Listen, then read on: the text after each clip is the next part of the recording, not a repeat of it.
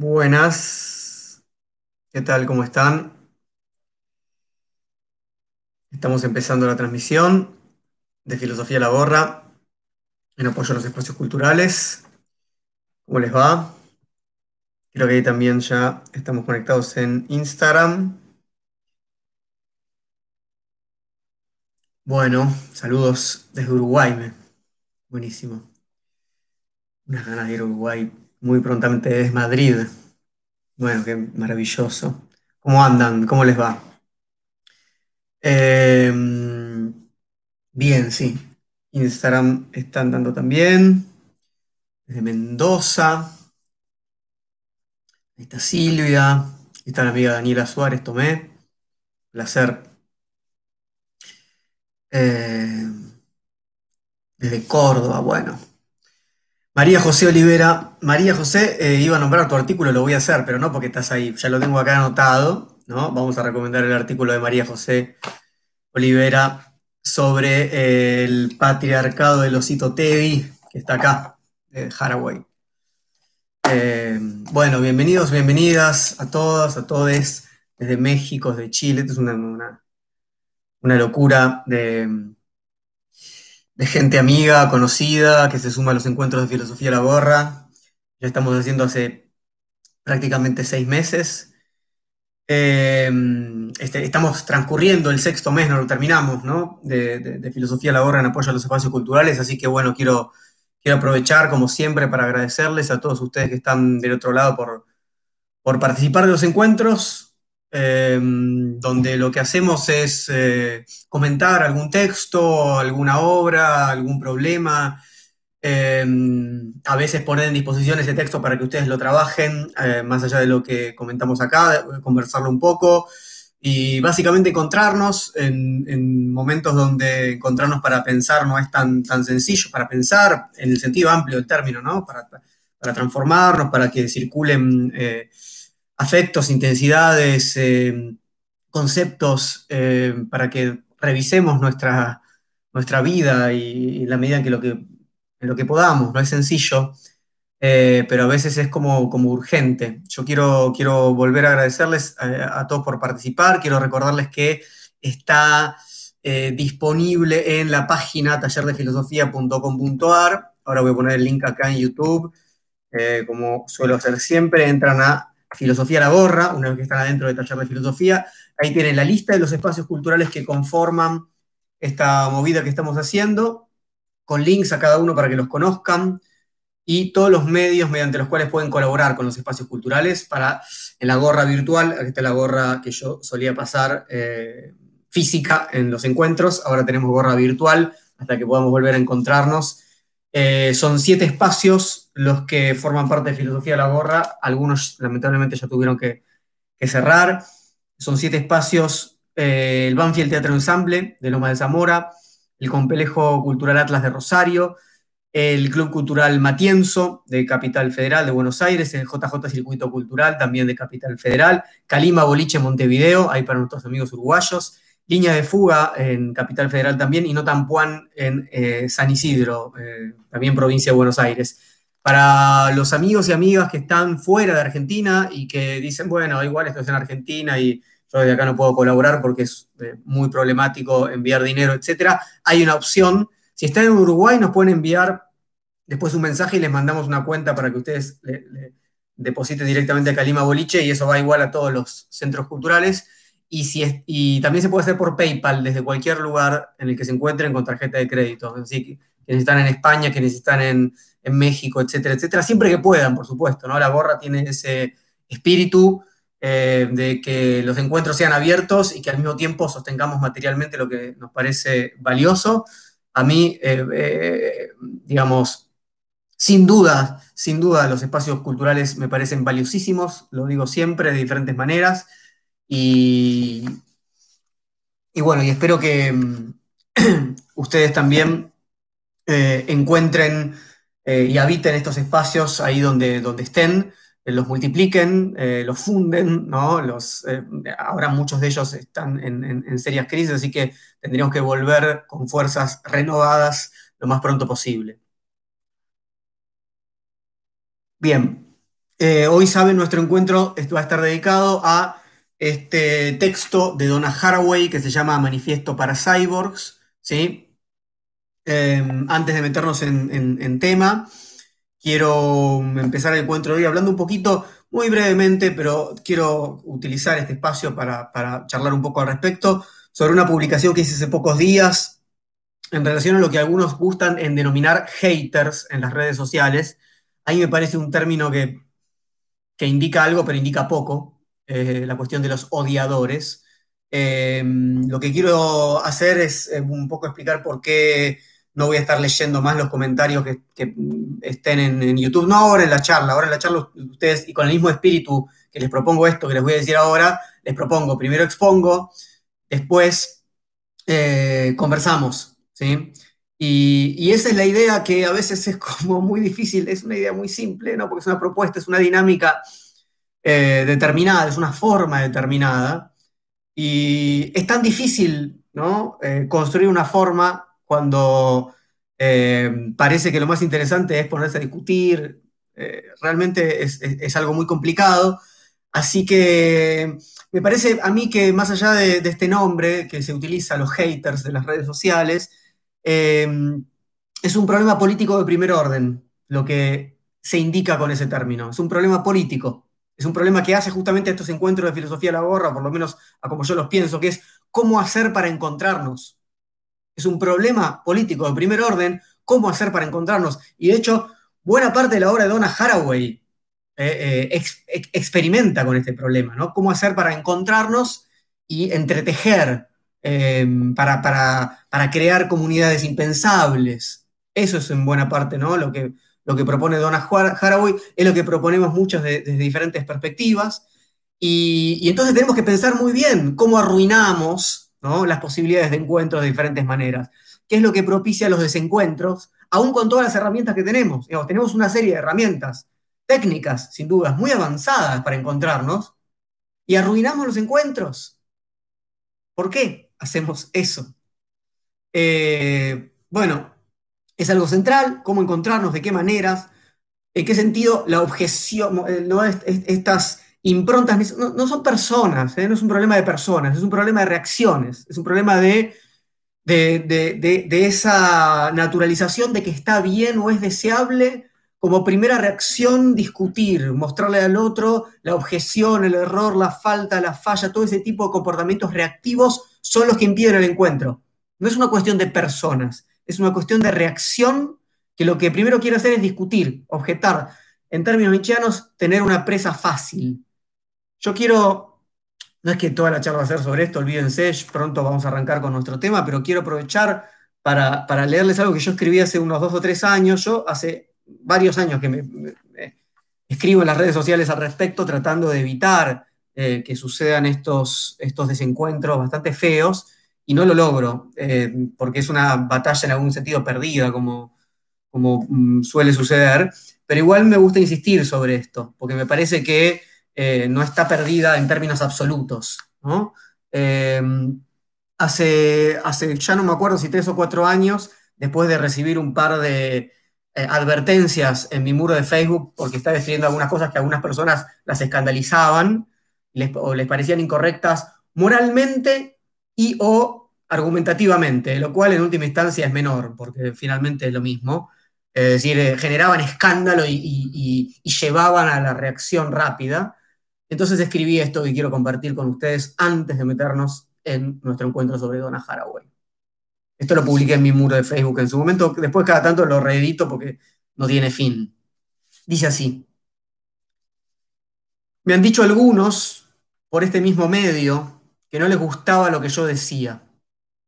En este mismo muro me dijeron cosas como, interesante lo tuyo, pero a veces ofende, como advirtiéndome, como una especie de ojito con lo que decís, solapado y timorato, para que yo ejerza sobre mí mismo el antiguo arte de no osar decir lo que algunos no quieren oír.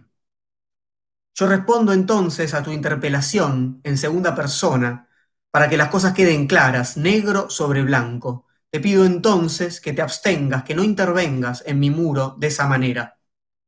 Y no lo hago, ya escucho las voces, porque tome yo ahora el lugar del censor, ni porque de repente, Dios me libre, me haya transformado yo en un liberal que protege su muro de intromisiones externas, porque los muros antes de Facebook eran la herramienta para proteger a la comunidad de los ataques extranjeros, y hoy en día entiendo que los muros, como estos, son un modo de hacer comunidad. Por eso mi muro va a permanecer abierto a comentarios e intervenciones, pero eso no significa que no tengamos que detenernos a pensar nuestras palabras, porque la libertad no implica que sea gratuito, que no tenga costos y consecuencias lo que nosotros decimos. Te aviso entonces que está siempre disponible la posibilidad de callarte.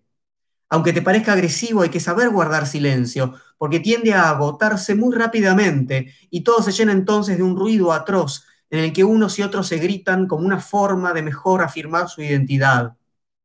Esa versión estúpida del antagonista necesario no me interesa, podés seguir practicándola con tu compañero de oficina después del partido del domingo. Si lo que te interesa es decirle al otro que tu pasión es más verdadera, a otros muros con esa cantinela. Que las pasiones que te identifican tengan o no rostro, nombre o marca, sepas o no cuáles son, no me interesan de esa manera. No me hagas entonces perder el tiempo, no porque sea algo que yo no haga. No creo en un tiempo ganado pero perderlo así no es lo mío. Hay formas y formas para perder el tiempo.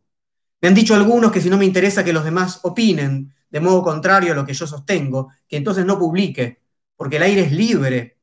Sin embargo, ese juego estúpido, del todo o nada, hay que repensarlo. No sea cosa de que algún día nos encontremos en un mundo en el que toda opinión valga lo mismo, es decir, nada. Un mundo en el que hayamos perdido la capacidad de la ocasión, del modo, del estilo, la sutileza del respeto y la transgresión punzante. Por eso retomo la segunda persona y te digo a vos que crees que sos libre de hablar, que no se te da por sospechar siquiera de que sos hablado. Fíjate si podés aprender el arte de leer en silencio, muros y libros, sobre todo estos últimos. En mi caso, te digo, aunque me han dicho soberbio más veces de las que se lo han callado, no se me ocurre andar pensando que a los otros les importa lo que opino. Cuando miro sus muros, Recorro silenciosamente, porque el voyeurismo es de lo mejor que tenemos, un poco de secreto, de perversión, de anonimato, de espectador, en un mundo que nos invita a convertirnos en panelistas de TV, gritándose argumentos ajenos unos a otros con el solo fin de tener un momento de atención.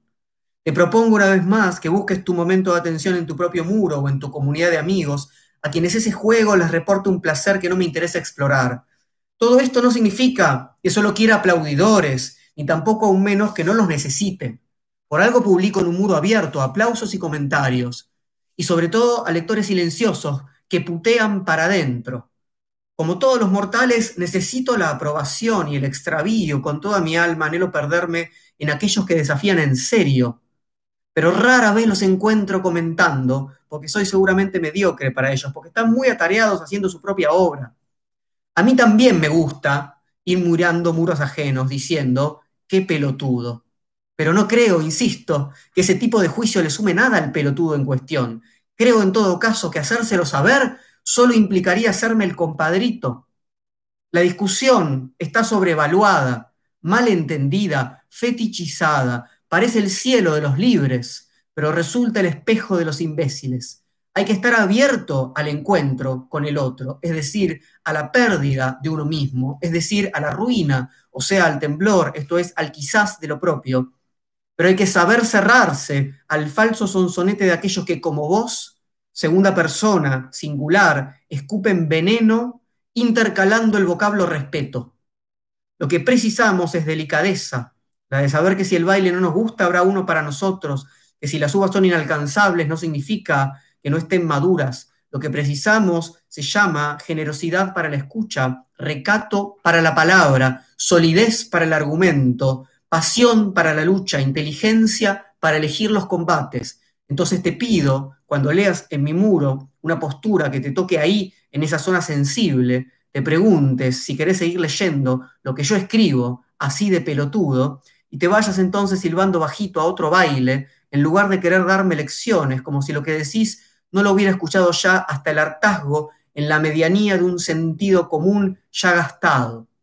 Sobre todo, si tenés el descaro de admirar algo de lo que hago, sabés muy bien que eso no te da derecho a nada, menos aún a pretender que no te hiera. Hay que saber, más que nada en el mundo, gustar de ciertas heridas.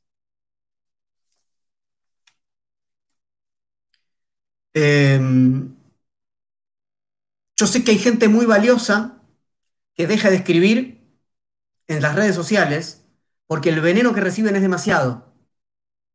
Me parece tristísimo. Me parece tristísimo porque además, en general, quienes gustan de pasar por los muros ajenos, redes sociales ajenas, para buscar el error, para, para, decir en qué se equivocaron, para discutir, para, para hacerlo de un modo absolutamente resentido, no tienen nada para decir y por eso hacen eso. Entonces se harían un enorme favor a sí mismos si se ahorraran el momento de sentir esa superioridad, de mostrar el error ajeno, porque a partir de ese silencio, por ahí algún día, tengan algo para decir que valga la pena.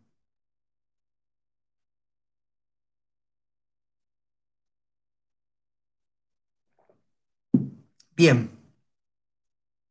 Eh, insisto, en que, insisto en que para mí este es un problema político fundamental, mucho más amplio que lo que implica las redes sociales como tales, ¿sí? Mucho más amplio. Pero ya que hoy vamos a hablar, porque eh, estamos acá para, para pensar alrededor de la obra de Donna Haraway, o de por lo menos una parte de su obra, ¿sí?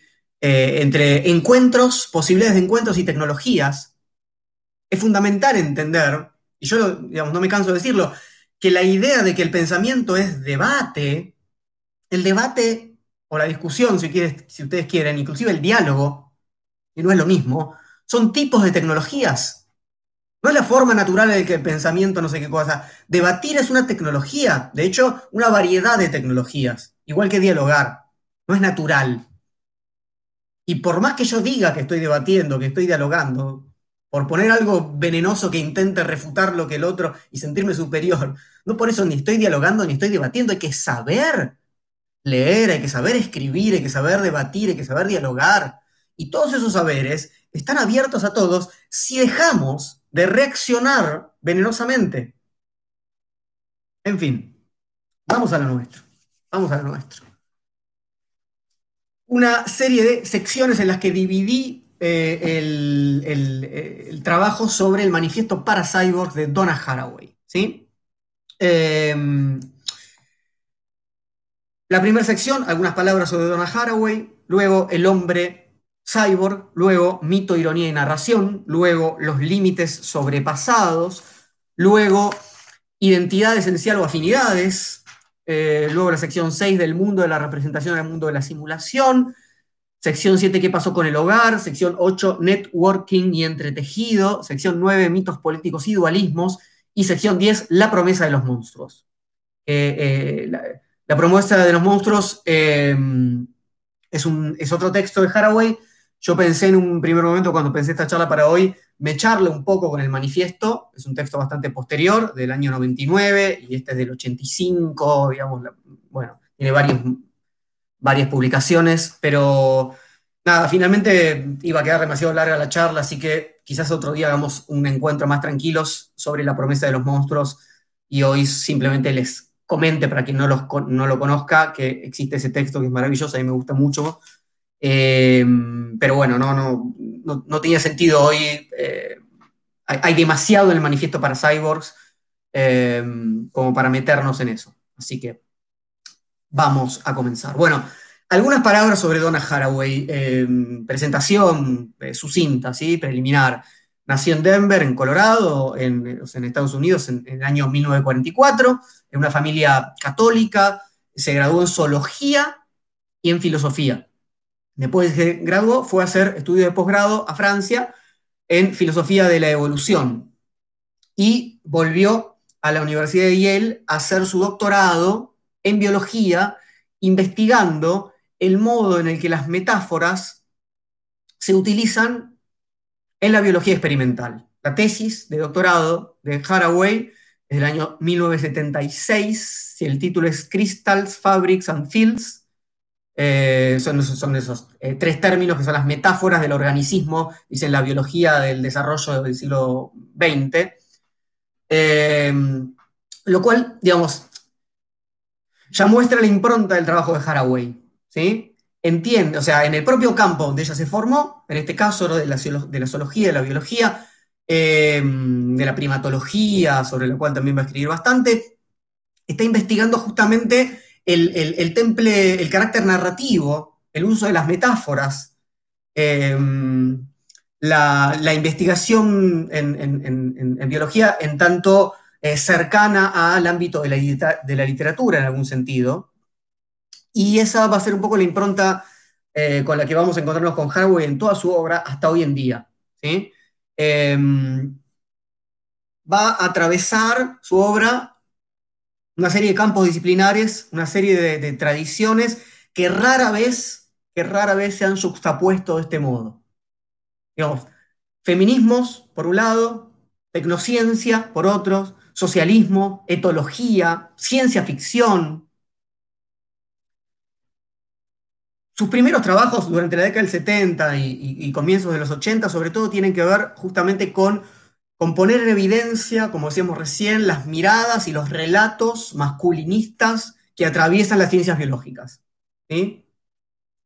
Mostrar cómo determinados tipos de metáforas, como en su tesis doctoral, pero luego determinados tipos de armado de concepción de lo que entendemos por naturaleza, de lo que entendemos por vida, etcétera, etcétera, está atravesado por posiciones no solamente masculinistas, sino también racistas. Es muy importante en ese sentido eh, el libro El patriarcado de osito Teddy, Teddy por Theodore Roosevelt, uno de los fundadores del Museo de Historia Natural de, Nueva York. Eh, es en el, sentido de esta obra que quería recomendarles el artículo de María José Olivera Massini, amiga uruguaya. El artículo, lo anoté acá, para que lo googleen y lo busquen, se llama Otro esfuerzo blasfematorio. Otro esfuerzo blasfematorio de María José Olivera Massini. Lo buscan así, buscan Haraway, otro esfuerzo blasfematorio, y van, a encontrar el artículo, que es muy bueno como introducción general a Haraway y como trabajo sobre el patriarcado de los Teddy. Lo, lo, lo que me interesa es que entremos de a poco al manifiesto para cyborgs teniendo en cuenta justamente esta impronta de una Donna Haraway em, joven todavía, digamos, ¿no? muy, muy, mucho antes de que, quizás sea ¿no? a partir del manifiesto para cyborgs y, y obras posteriores más conocidas, eh, donde pone en evidencia, como decíamos antes, cómo se articulan determinados relatos en un campo disciplinar de la biología, de la zoología, digamos, de la, historia natural inclusive, que siempre tuvo pretensiones de neutralidad y hasta hoy en día las tiene. Em, bueno, no, me, no, quiero, no, quiero, profundizar sobre el patriarcado de los Teddy, pero básicamente uno puede entender que en, el, un museo de ciencias naturales se organiza un recorrido, una visión, se articula un modo de comprender qué es la naturaleza, que de ningún modo es neutral y que está asociado, y Haraway lo muestra muy bien, con una posición del hombre blanco, eh, en este caso imperialista, norteamericano, etcétera, etcétera. Ojalá que si no conocían el libro, El patriarcado de los Hito Teddy, esto sirva para que vayan al artículo de María José y que, bueno, a partir de eso eh, puedan leer el, patriarcado de los Hito Teddy. Eh, nuestro, nuestro libro es inmediatamente posterior, ¿no? El patriarcado de los Hito Teddy del 84, ya en el 85 sale la primera versión de El Manifiesto para Cyborg, que va a tener, como les decía, varias versiones. En el 91 está, eh, sale este libro que es uno de los que más circula, que se llama Ciencias, Cyborgs y Mujeres, la revisión de la naturaleza, donde forma, digamos, parte, ¿no? como un capítulo de todo ese gran libro que vale la pena porque hay investigaciones sobre, por lo menos a mí me, me interesa mucho, las investigaciones que hace sobre el, el aparato inmunológico, inmunitario, nuestro y lo que eso implica a nivel de nuestra identidad. Mm, eso es algo que retoma, por ejemplo, eh, Espósito, Roberto Espósito, en Inmunitas, el pensador italiano de la biopolítica, que, sigue una línea Foucaultiana. Bueno, eh, hay otros textos de, Haraway eh, que, valen la pena. Acá está el, manifiesto de las especies de compañía, que tiene que ver con la relación con sus perros. el último de, los, de sus libros, Seguir con el problema, generar parentesco con el chuluceno, es el título de este libro del 2016-2017. Em, y bueno, les comentaba las promesas de los monstruos, etc. Entonces, verán, verán que, y esto uno lo puede ver hasta, hasta, hasta en la tapa de su último libro, ¿sí? El, cyborg, el, monstruo y el cyborg y, los cruces entre reinos eh, incompatibles entre sí siguen formando parte de su obra de un modo, digamos, irrenunciable. Esto es Haraway, insisto, la juxtaposición de campos, de, niveles, de saberes, de prácticas, de identidades que pensamos no podían eh, funcionar de algún modo juntos. ¿sí? Les leo un poquito algo que dice ella en la presentación de Las promesas de los monstruos sobre ella, que me parece que, que va a sumar un poco. Dice, aprendí a leer y escribir dentro de mundos en guerra. Nací poco antes de que acabara la Segunda Guerra Mundial. Crecí en la Guerra Fría Hice el posgrado durante la guerra de Vietnam y preparo la publicación de estas páginas durante la invasión de Irak por parte de mi país. Tales guerras son personales, me han convertido en quien soy, me sitúan, lo quiera o no, ante obligaciones heredadas. Estos mundos en guerras constituyen el vientre del monstruo desde el cual he tratado de retratar de forma vívida un conjunto de figuras feministas emparentadas entre sí. Espero que estas particulares figuras puedan guiarnos hacia un lugar más habitable, uno que siguiendo el espíritu de la ciencia ficción he denominado lugar otro.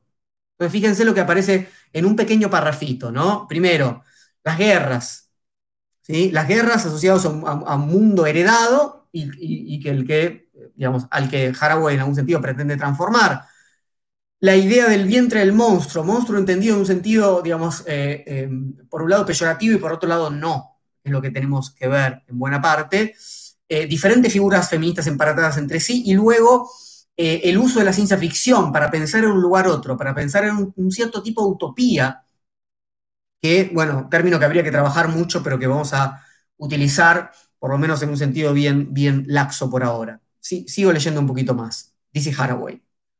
En la figura se concentran esperanzas y temores, pero también posibilidades y peligros. Imaginarias y materiales a un mismo tiempo, las figuras arraigan a las personas en relatos determinados y las vinculan con historias específicas. Los relatos son siempre más generosos y más espaciosos que las ideologías. Por ello constituye una de mis esperanzas más firmes. Quiero saber cómo habitar en las historias y en los relatos en lugar de renegar de ellos. Quiero saber cómo vivir críticamente tanto en los nuevos parentescos como en los heredados, de un modo que no sea condenatorio ni celebratorio. Quiero saber cómo ayudar a construir relatos en marcha antes que historias cerradas. Es muy importante esto que hace Haraway, ¿no? Es decir, cómo habitar en las historias, no cómo renegar de las historias. Uno lee a Haraway y está todo el tiempo adueñándose de ciertos relatos de un modo muy particular de modo muy particular, que justamente es lo contrario, lo contrario a esta actitud reactiva que yo les proponía recién, que es lo que, digamos, lo que lamentablemente eh, se, tornó dominante. Por ejemplo, en, La promesa de los monstruos, Haraway trabaja con una, con una novela que se llama Press Enter, eh, ¿no? Apretá Enter, ¿no? Intro, que es eh, ¿no? obviamente lo que, lo que tenemos que apretar cada vez que ¿no? mandamos un mensaje, posteamos algo, etcétera, etcétera, ¿no?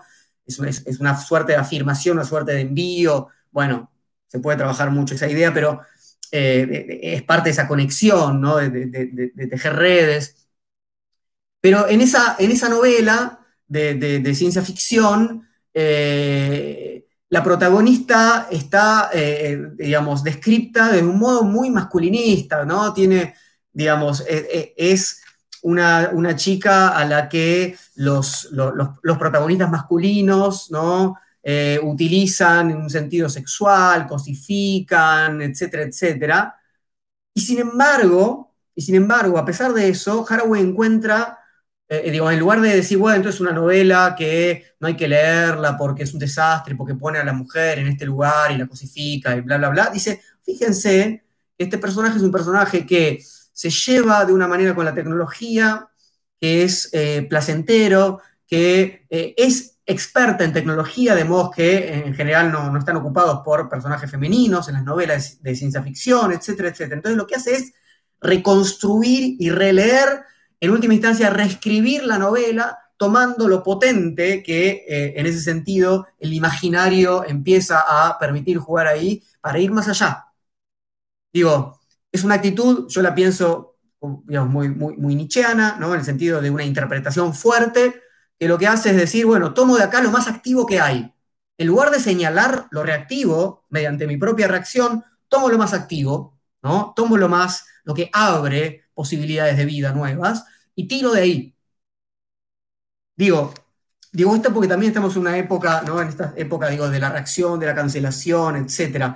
Me parece que hay que ser muy sensibles y muy inteligentes respecto a qué, a qué le decimos no, de qué manera y qué capacidad tenemos para decir sí a eh, fragmentos ¿no? de aquello que se nos presenta como una totalidad, como una obra, etcétera, etcétera. Me parece que Haraway tiene esa inteligencia y tiene esa sensibilidad y es fundamental.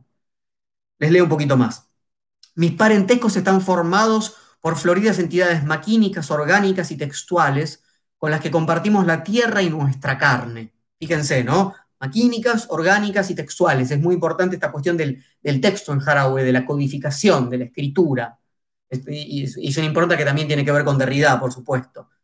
Dichas entidades están rebosantes de vida y sería un grave error considerarlas desde una perspectiva principalmente antropomórfica o antropocéntrica, y como lo, único vivo fuera ¿no? lo humano.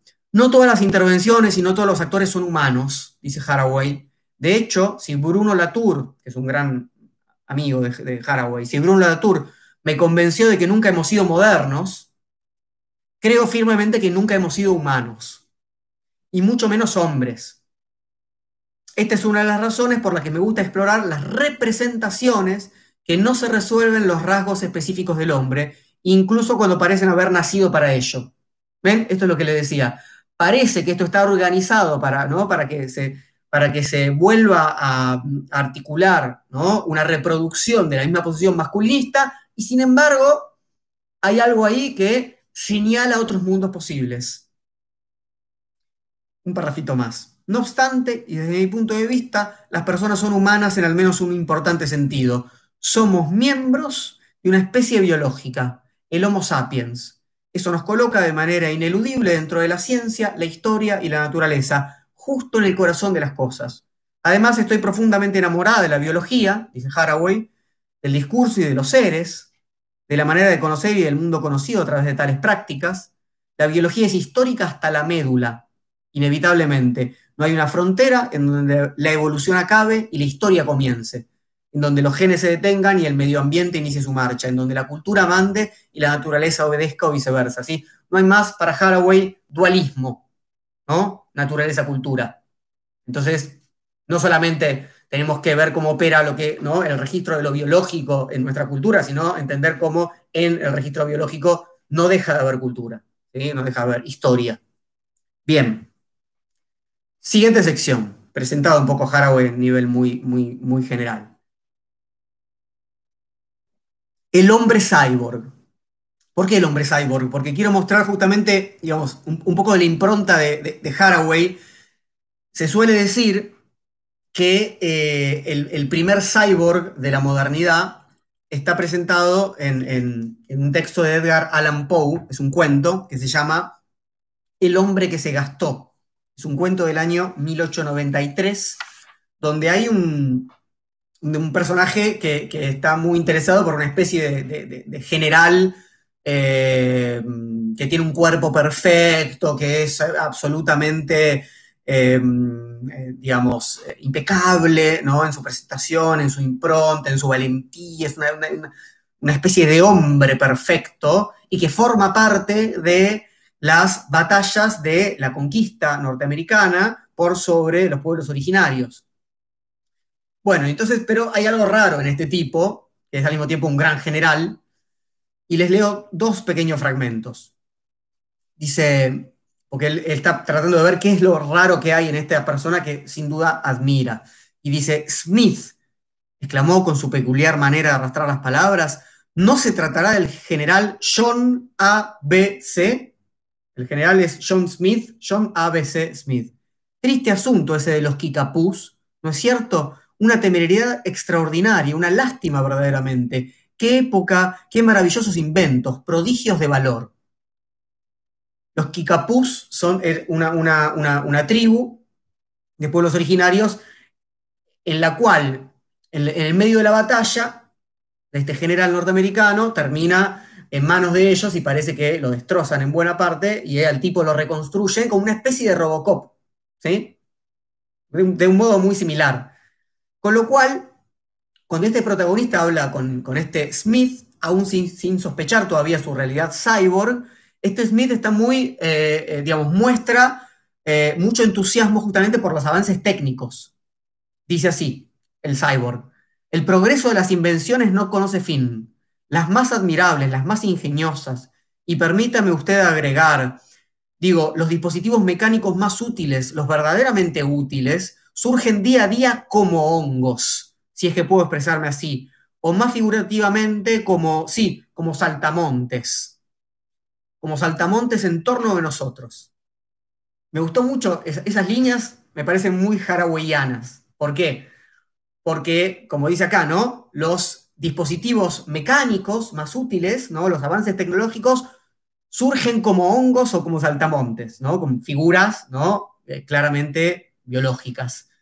Eh, el hongo ya ni sé bien cómo clasificarlo, por suerte es una figura monstruosa, interesantísima. ¿no? Ahora, lo interesante es que esto, este relato, está eh, eh, eh, ¿no? tomado y organizado claramente en la visión de la guerra, de la posición masculina, del racismo, digamos, todo lo que Haraway sin dudas ha denunciado respecto a cómo la tecnología se organiza para reforzar este paradigma. Eso es un poco lo que nos dice Haraway y no deja de decir. La tecnología se piensa desde y para este paradigma masculinista, racista, exterminador, guerrero, etcétera, etcétera hay posibilidades de que nos adueñemos de las herramientas técnicas, de que las recreemos, de que las transformemos para pensar otros tipos de vida, otros tipos de comunidad, otros tipos de política, otros tipos de convivencia. Esa es la apuesta de Haraway y la sigue siendo hasta el día de hoy. Esta, esta, figura de este hombre gastado de, de Edgar Allan Poe es Robocop, ¿no? Es el policía, eh, digamos, eh, ¿no? es, la, posición masculina que arruinada, ¿no? Con la técnica se, eh, se hace más eficiente y permite después dispararle a más personas, etcétera, etcétera. Ese desastre, esa distopía es contra la que tenemos que pensar y actuar a partir de un cierto imaginario utópico, porque en estos, tanto en Robocop, insisto, en literalmente, ¿no? El de la película de los 80, mientras Haraway escribía esto, como el, texto de Edgar Poe, están atravesados por imaginarios, constituyen imaginarios que se tornan dominantes, ¿sí? Entonces, las fantasías de qué es lo que tiene que hacer la técnica, las fantasías, ¿sí? De para qué la técnica y para qué el relato, ¿no? Reemplazar o potenciar cierta concepción de la potencia masculinista es justamente lo que hay que disputar. Bueno, eh, el documental de Haraway, les recomiendo, supongo que lo conocerán, se llama Storytelling for Earthly Survival, contar cuentos para la supervivencia terrenal. Quiero mostrar otra vez esta impronta de contar cuentos. Si no contamos cuentos, si no ponemos en ejercicio una imaginación narrativa, una forma de producción textual, eh, cree Haraway que no va a alcanzar con otro tipo de disputas. Bien, Entremos entonces en nuestro manifiesto para Cyborgs, sección tercera de lo que traje para compartir con ustedes. Voy a ir trabajando el texto más o menos en orden para que además, si alguien quiere, después ir a, ir a leerlo eh, al manifiesto para Cyborgs, pueda ir acompañándose de esta charla si le sirve, etcétera. Es un poco la intención. Entonces, sección tercera, mito, ironía y narración. Porque la propuesta justamente es la propuesta de un mito político irónico, dice Haraway, que sea fiel al feminismo, al socialismo. Es un mito, es un mito que no tiene que reafirmar una identidad. ¿no? Pensemos para qué sirven los mitos. Hay una, charla en la que yo he trabajado esto, no sé, con, Roland Barthes, ¿no? Con, su libro Mitologías. ¿no? El mito lo que hace en última instancia es justamente reafirmar una identidad, proponer que lo político, lo histórico es natural, ¿no? Acá se trata de algo del orden de la blasfemia. Hay que socavar la moral, hay que reírse de ella. Acá está la ironía, acá está lo nichiano, si me permiten otra vez, ¿no? ¿Cómo, ¿Cómo se combate lo serio? Bueno, nos reímos, nos reímos, ironizamos.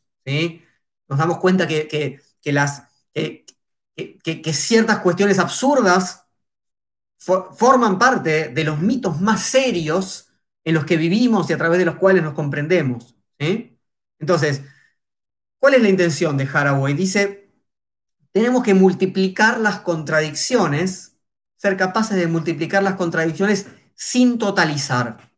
¿Qué quiere decir eso? Sin ser hegelianos, ya que hace un par de semanas hicimos una charla sobre Hegel. Este mito dice, se ocupa de la tensión inherente a mantener juntas cosas incompatibles. La tensión de mantener juntas cosas incompatibles. ¿Qué quiere decir no totalizar? Que no vamos a disolver esa tensión, eso es lo que quiere decir Haraway, ¿verdad? Que no vamos a resolverla una especie de síntesis superadora, donde ya no hay más tensión, donde todo logró un, un mismo lenguaje, una misma razón. Mantener juntas cosas incompatibles ya está remitiendo a lo monstruoso, ¿no? ¿Qué es un monstruo? Sino justamente una combinación de lo incompatible. Hombre, animal, vida, muerte, máquina, organismo, etcétera, etcétera. Definición de Haraway. Un cyborg es un organismo cibernético, un híbrido de máquina y organismo, una criatura de realidad social y también de ficción. Entonces, ¿qué es lo que se mantiene junto siendo incompatible? Realidad social y ficción, que parece que son ¿no? mundos incompatibles. acá está la ficción ¿no? y la realidad social. De hecho, ¿no? ámbito de la literatura, ámbito de las ciencias sociales, ¿no? facultades diferentes dentro de la universidad, etc. ¿no? Bueno, máquina y organismo, lo mismo, ¿no? En un caso vamos a la Universidad de Ingeniería, en otro caso vamos a la, Facultad de Ciencias Biológicas. Es decir, de, la misma manera en la cual se organiza la partición de los saberes, ¿no? Haraway, eh, es, una, digamos, permite pensar epistemológicamente de otra manera.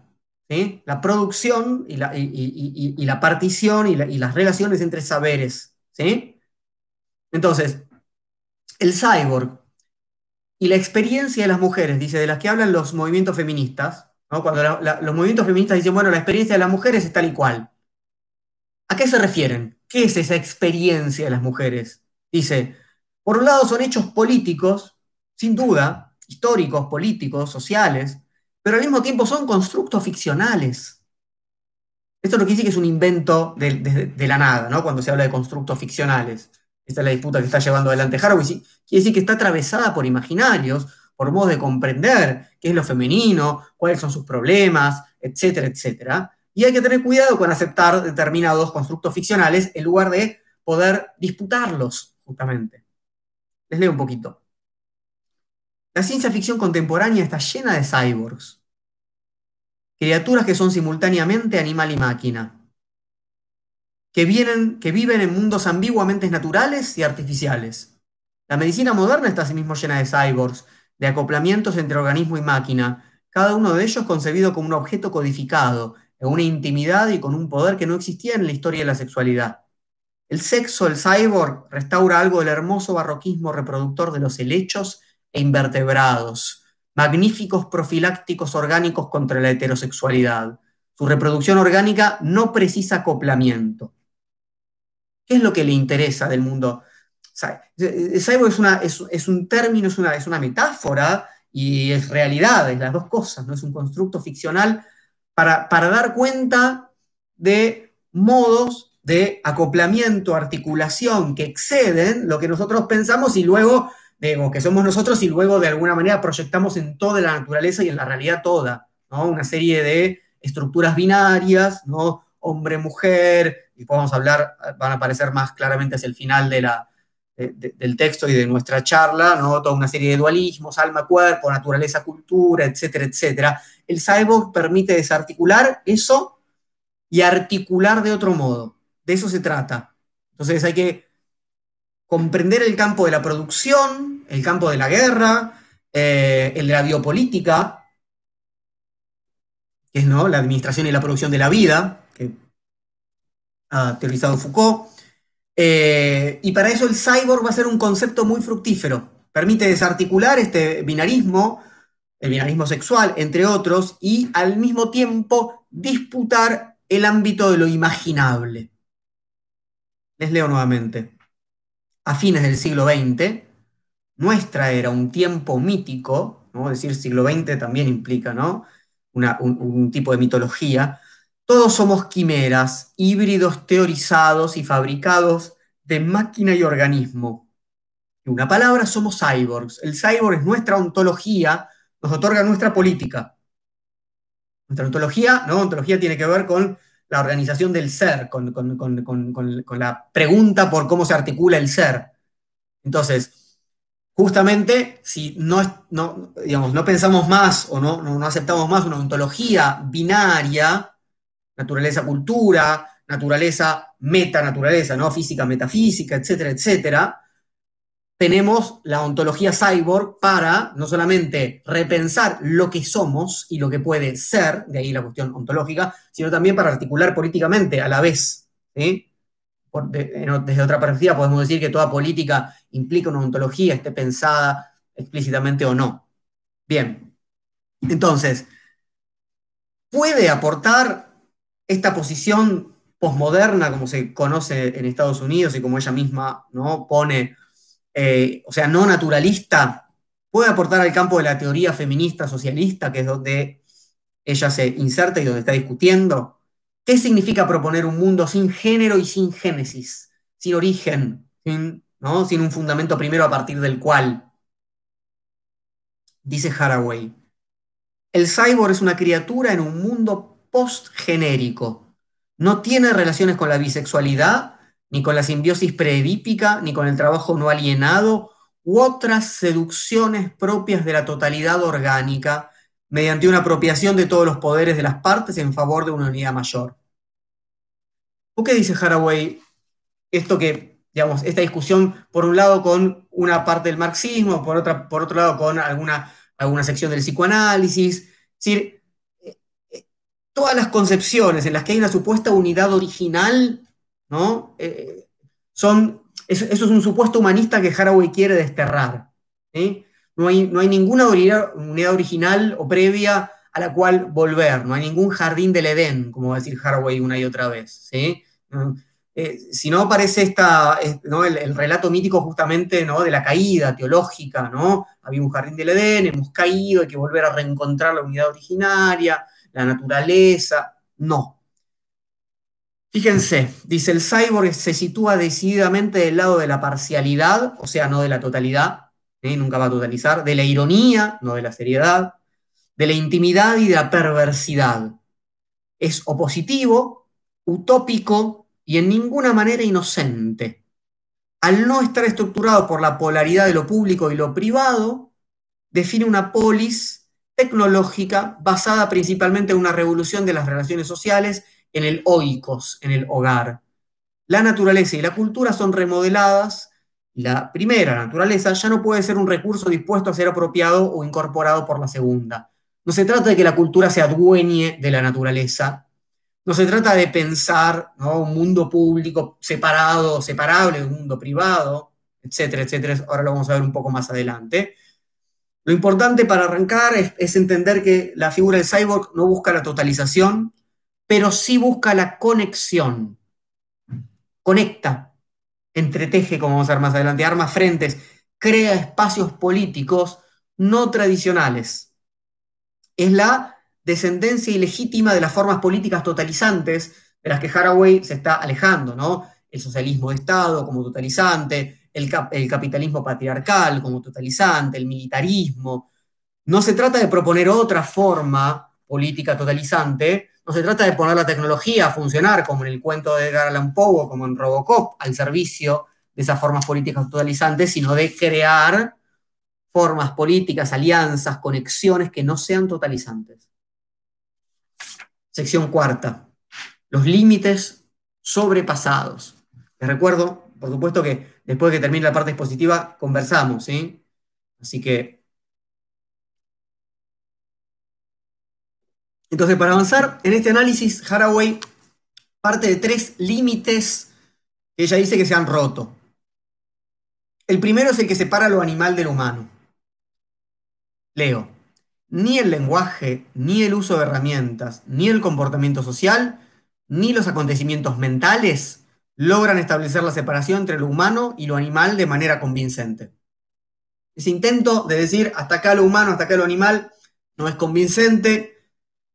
Em, es importante que Haraway, con la formación que tiene, eh, diga lo que dice y lo sostenga después de diversas maneras. Esto se ve muy bien en el, libro entero, eh, eh, Ciencias y Mujeres.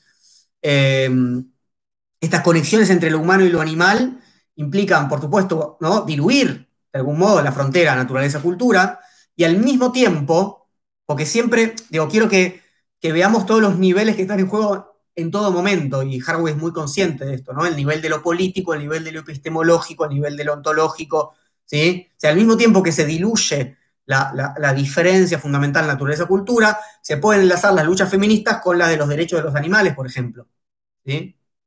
Con, cierta concepción del ecologismo. Bueno, el segundo límite que se deshace es entre los organismos, humanos o animales, ahora ¿no? están del mismo lado, y las máquinas. Eh, con las máquinas precibernéticas todavía se sostenía el dualismo entre materia e idea, o materia o espíritu, es decir, eh, digamos, las máquinas, eh, como, como, las de la época de Descartes, si quieren, el mecanicismo.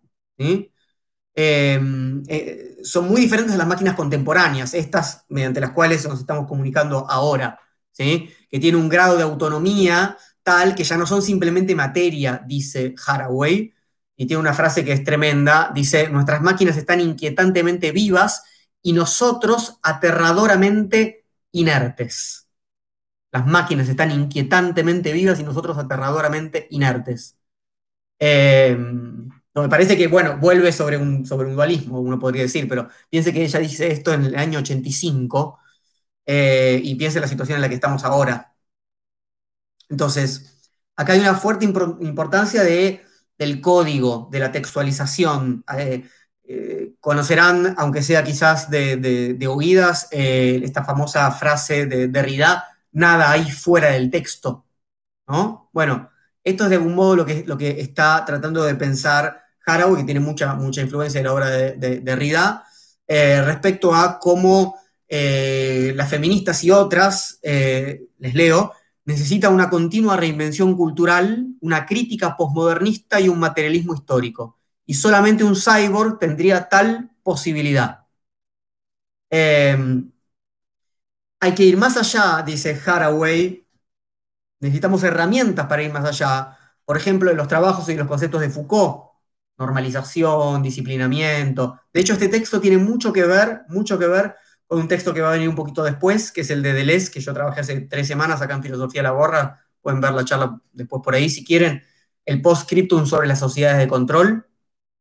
El postscriptum sobre las sociedades de control de Deleuze le debe mucho a este texto de Haraway, creo yo. No sé si Deleuze lo leyó o no, lo conocía o no, pero de todas maneras le lee mucho, le, le debe mucho. No hace falta que lo haya leído, por ahí lo hizo, lo desconozco pero bueno, hay mucho en común, a eso me refiero. Em,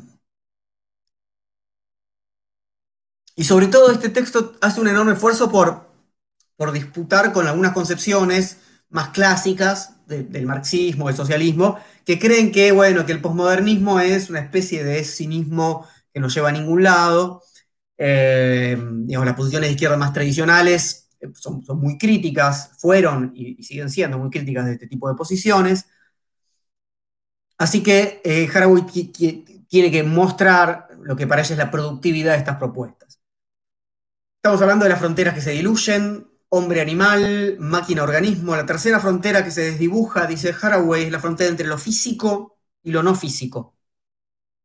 La física cuántica, la microelectrónica, hacen de la expansión de las máquinas algo cada vez más ubicuo e invisible. el proceso de miniaturización de los chips, ¿no? la nanotecnología, la, electrónica, piensen esto, la electrónica como superficie de escritura. El circuito integrado, a eso se refiere Haraway, ¿no? Entonces piensen esta idea, ¿no? El nada ahí fuera del texto de Riviano con la microsuperficie electrónica, la nanotecnología y, por supuesto, la biología que se transforma en, eh, en un lugar también de inscripción. Haraway va a insistir sobre esto, ¿no? El laboratorio eh, de biología no es más un lugar, no, es, no es un microscopio, no hay que pensarlo como un gran microscopio donde se accede a un lugar muy pequeño que, al que antes no se accedía, sino que hay que pensarlo como un lugar de inscripción, de escritura. ¿eh? Em, les leo lo que dice Haraway. Nuestras mejores máquinas están hechas de rayos de sol, son ligeras y limpias, porque no son más que señales, ondas electromagnéticas, una sección de un espectro, son eminentemente portátiles y móviles, ¿sí? ya no son la gran maquinaria de la industria, ¿no? de la revolución industrial clásica y, y, su modelo masculinista de medida por caballos de fuerza, potencia, etcétera, etcétera. Entonces, ¿cuál es, cuál es el rol de, las mujeres en este cambio de paradigma? Eh, justamente Harrow empieza a decir, bueno, las armas ya no son tan masculinas y fálicas, ¿no? Pasan por lo pequeño, por el detalle, al que estuvieron sujetas las manos de las mujeres.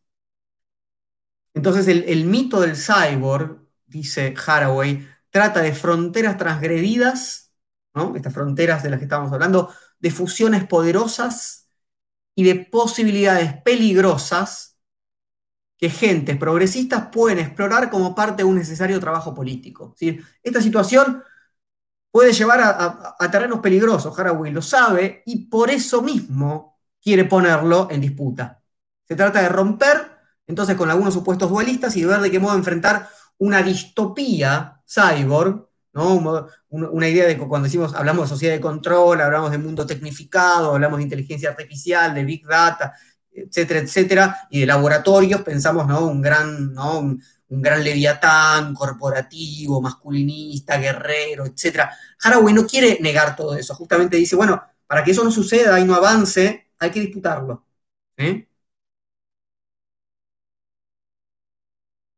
Y nos propone entonces esta doble posibilidad.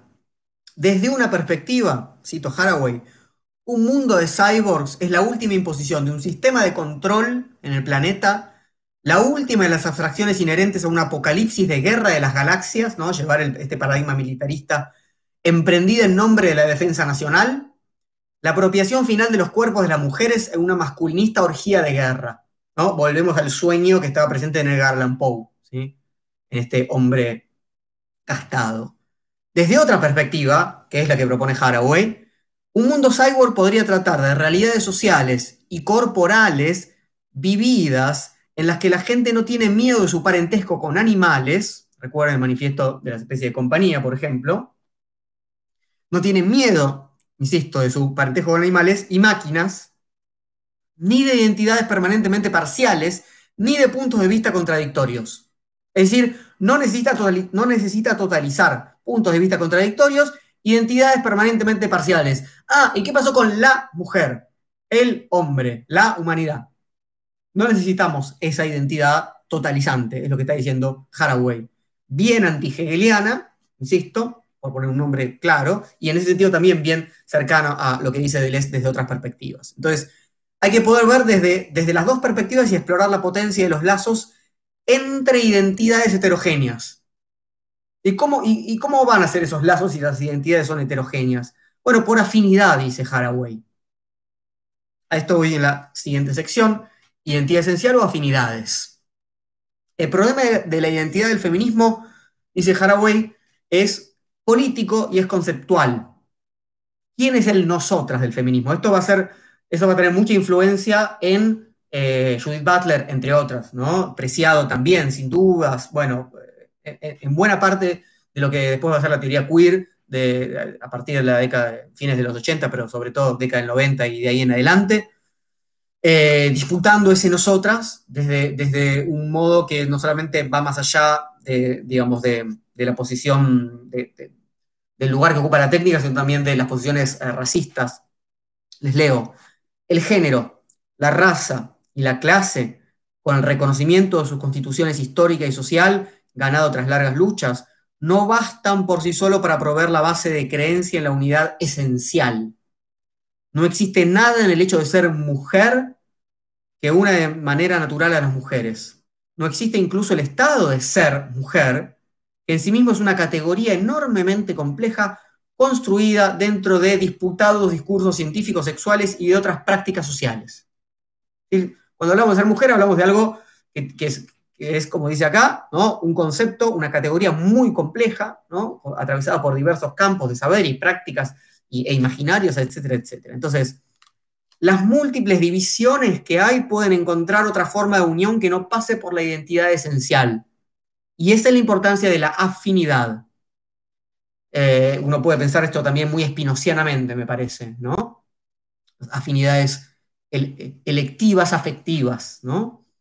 Entonces, Haraway toma el ejemplo del concepto de mujer de color de Chela Sandoval, porque esa idea de mujer de color, según Haraway, reúne en una conciencia positiva, ¿no? Un grupo de mujeres, un, colectivo que se eh, diferencia textualmente, ¿no? Explícitamente de eh, aquellas que eh, justamente entran en la categoría hegemónica de la norma, ¿no? Es una identidad, dice Haraway, posmoderna, o sea, política, no, no pretende enraizar justamente en una categoría natural. Les leo, Sandoval pone el énfasis en la falta de cualquier criterio esencial para identificar quién es una mujer de color. Señala que la definición de este grupo ha consistido en la apropiación consciente de la negación, o sea, no somos ellas, no somos las que están en ese grupo hegemónico. Yo pienso acá en, Identidad Marrón, no sé si, conocen el, grupo de Identidad Marrón, si no, googleen, eh, hay grupos de Facebook, hay en los últimos en, este último año muchas eh, entrevistas y material que están produciendo y me parece que funciona de un modo, en algún sentido, eh, cercano a esta, a esta idea de, de, mujer de color, porque marrón no refiere en última instancia, obviamente, a una especie de identidad esencial, sino que sobre todo pone en evidencia eh, ¿no? la, blancura hegemónica de, de, los feminismos. ¿sí?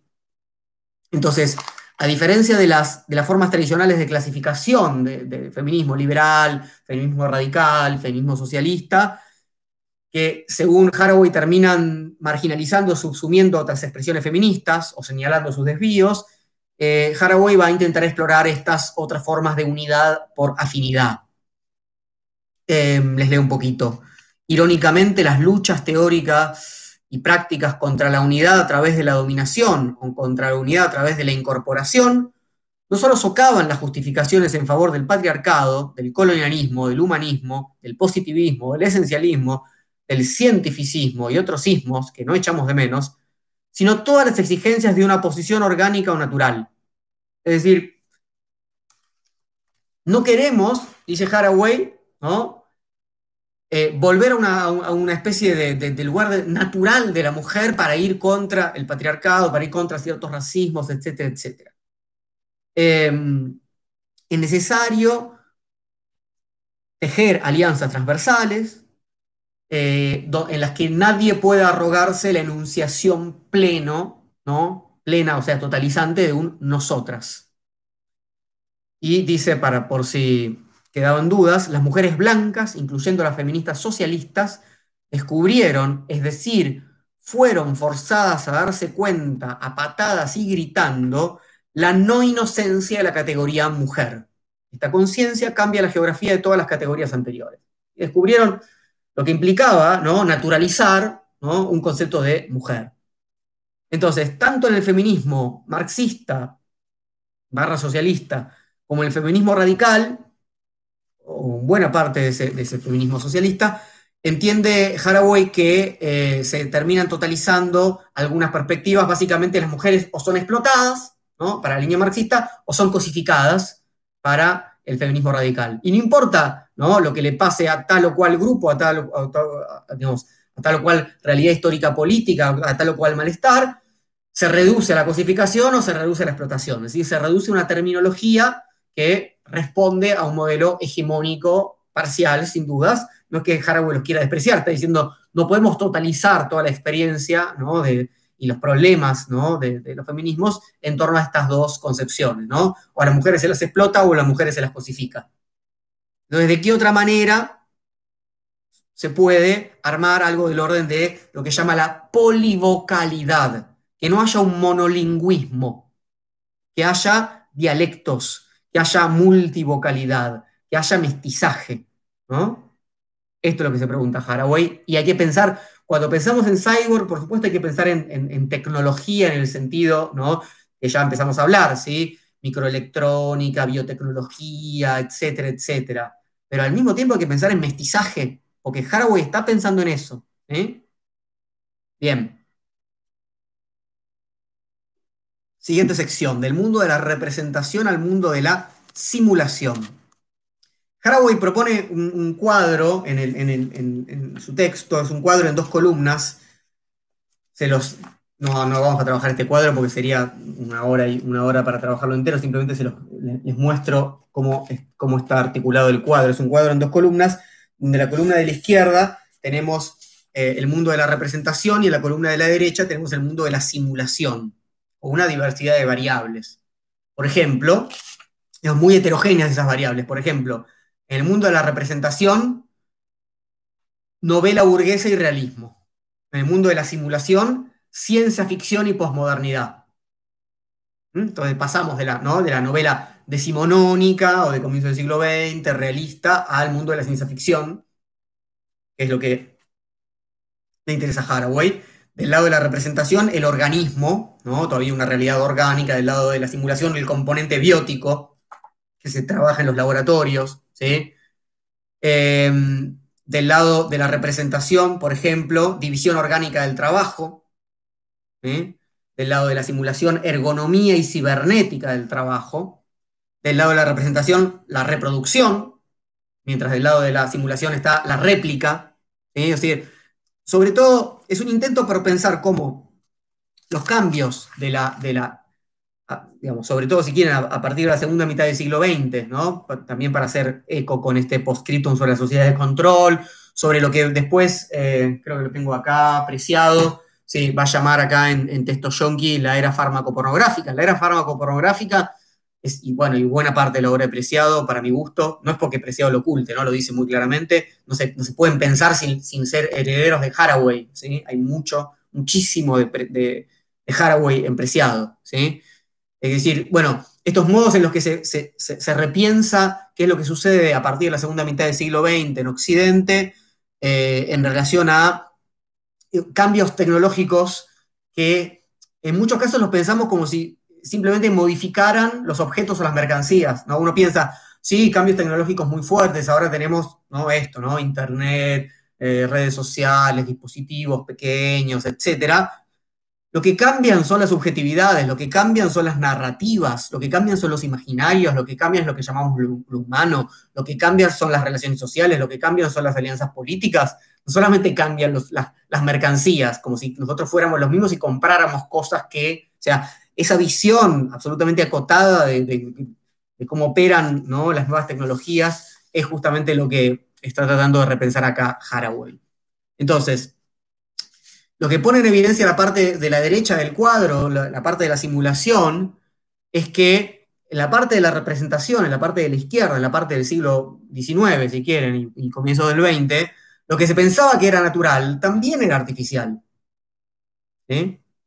Ahora ya no se simula naturaleza en ese sentido. Pero también formaba parte, ¿no? O sea, también necesitaba una mitología que certifique su carácter natural. Entonces, ¿qué dice Haraway? Ideológico, materialmente, no es posible volver atrás. No vamos a volver al, lugar de la representación. Recuerden que cuando decimos representación, siempre decimos hay un origen. La representación está, esto nos lo enseñó Platón, para empezar, digamos, ¿no? O sea, la representación necesita de un, de un original, de un fundamento, eh, que es el mundo de las ideas en el caso de Platón, pero en este caso no es una concepción de lo natural. Eh, y el modelo de Haraway, justamente por eso toma mucho de la impronta de Derridiana, no necesita ese origen, no necesita el fundamento. Funciona como copia de copia de copia de copia de copia. Esa es la simulación. ¿no? Eh, funciona como los textos que se citan unos a otros, unos a otros, unos a otros. ¿no? Y nada hay fuera de, las, de, la red de citas textuales. ¿sí? No hay un mundo exterior a la red de citas textuales. o para decirlo de otra manera, ese mundo exterior es otro conjunto más complejo de citas textuales, codificaciones, recodificaciones, dialectos, etcétera, etcétera. Bien, entonces en lugar de propiedades esenciales, procesos técnicos. Eso dice Haraway. Y esto incluye a la reproducción sexual. Les leo. Las ideologías de la reproducción sexual no pueden razonablemente defender eh, las nociones de sexo y de papel sexual como aspectos orgánicos de objetos naturales, tales como organismos y familias. Entonces, ¿cómo pensar la diversidad humana? Sexo, raza intentaban remitir a esencias naturales. En cambio, es decir, Haraway, bueno, frecuencias de parámetros, coeficientes de inteligencia, son modos técnicos de comprender, clasificar y producir lo que somos. Son semiologías cyborg. Y, escuchen esto, objetos y personas pueden ser considerados en términos de desmontar o volver a montar. Ninguna arquitectura natural obstaculiza el diseño del sistema. Entonces, ¿qué tenemos? Vamos a realizar montajes, articulaciones. ¿De qué manera? Otra vez, guiados por qué imaginarios, por qué fantasías, por qué concepciones. Las estrategias de control van a implicar el manejo de interfaces y flujos. Eh, con lo cual los seres humanos pueden pensarse como partes de o componentes de subsistemas interconectados por un código común a diversas funciones. Digo, estamos en esto.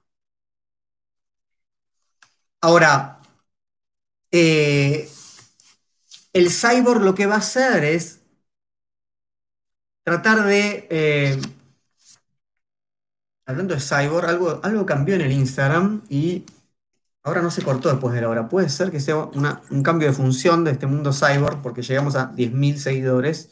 Una magia que agradezco porque hace que, no sabía esto, que no se corte la transmisión y tengamos que volver a empezar. Vieron que hasta ahora, cada vez que llegamos a la hora de transmisión,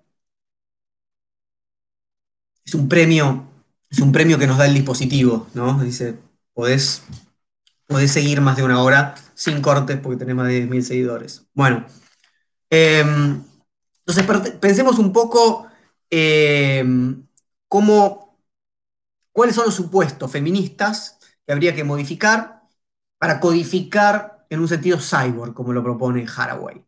Les leo. La situación actual de las mujeres es su integración, explotación en un sistema mundial de producción, reproducción y de comunicación llamado informática de la dominación. Ese es uno de los términos fundamentales del manifiesto. Informática de la dominación. El hombre, el sitio de trabajo, el mercado, la plaza pública, el propio cuerpo, todo puede ser dispersado y conectado de forma polimorfa, casi infinita, con enormes consecuencias para las mujeres y para otros. Entonces, ¿cómo, qué hacer en esta situación? ¿no? ¿Quemar las máquinas? No. Dice Haraway porque otra vez, primero porque es imposible en un sentido medianamente pragmático, pero más allá de esto, porque esto es en buena parte utópico, sería otra vez aceptar la idea de que las máquinas son las que nos parecen evidentemente máquinas, ¿no? Entonces, más bien se trata de adueñarse eh, de las tecnologías de un modo que eh, impida este tipo de reproducción. Eh, y cuando hablamos de tecnologías, hablamos de tecnologías de comunicación, hablamos de biotecnologías, hablamos de un, de un avance en la formalización de los distintos aspectos de nuestra vida, pero se trata también de producción y creación de significados o sea de literatura al mismo tiempo. O sea, ¿qué hacemos con esta profundización de la codificación, con esta profundización de la hipercomunicación? ¿Qué hacemos con esta situación en la que estamos en medio de la pandemia, ¿no?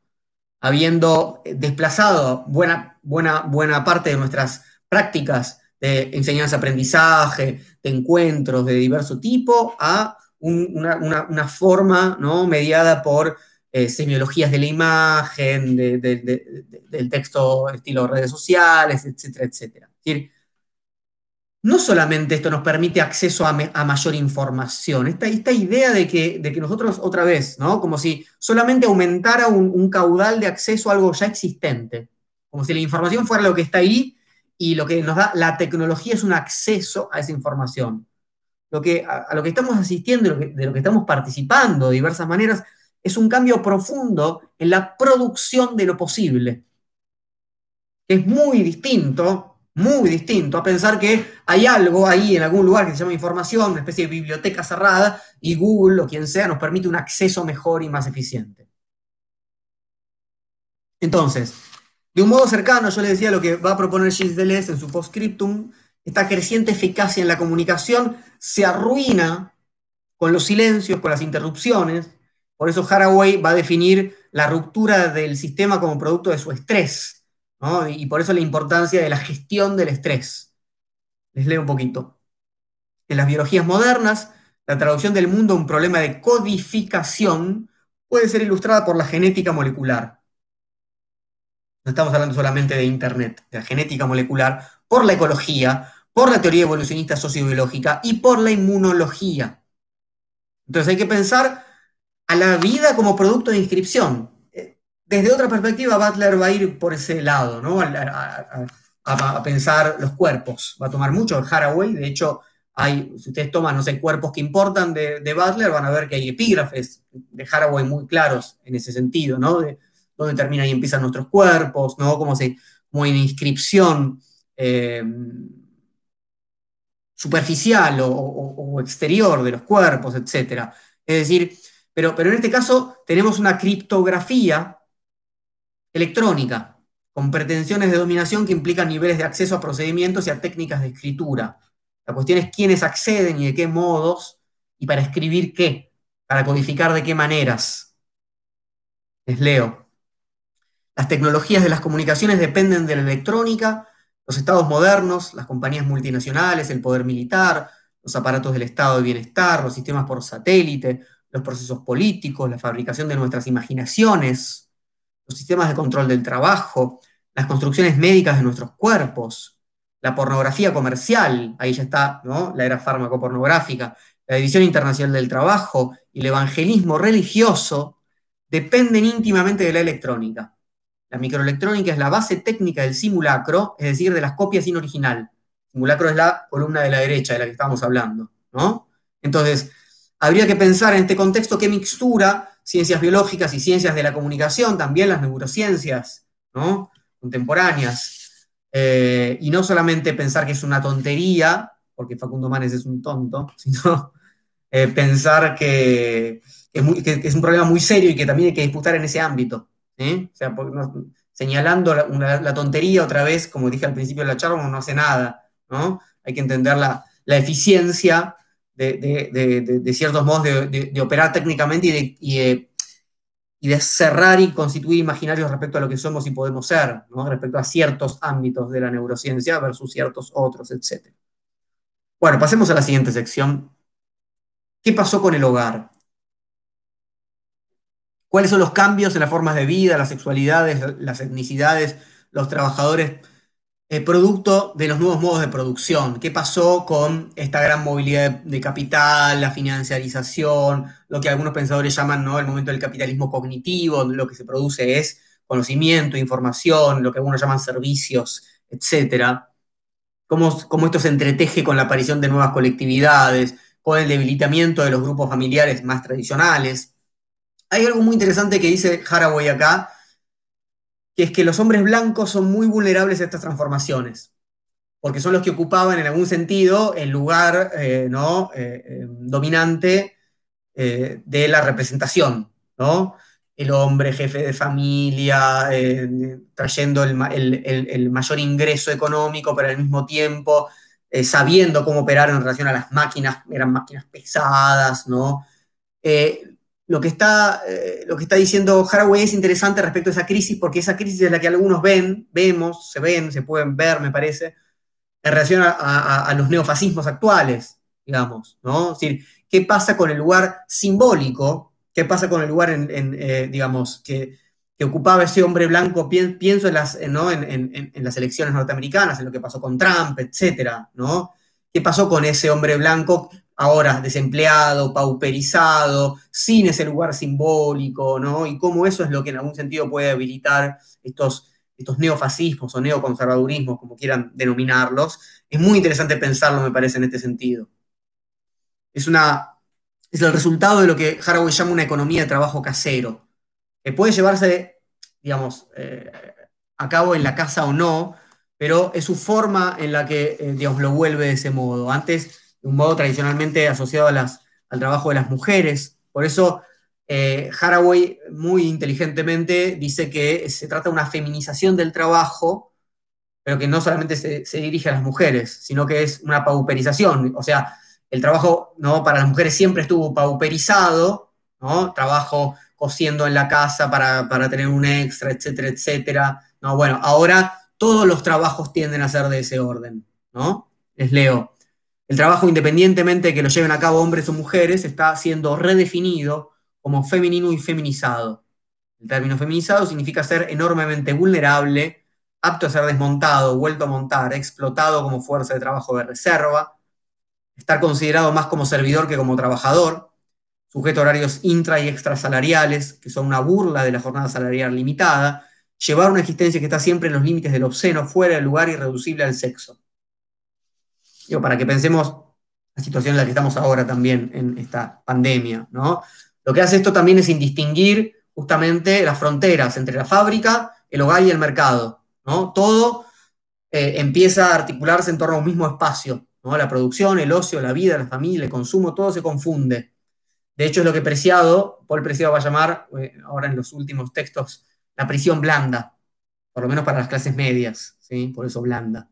Pero quiero decir, es el mismo lugar donde se consume, donde se produce, donde se, eh, digamos, se participa de un, cierto circuito ¿no?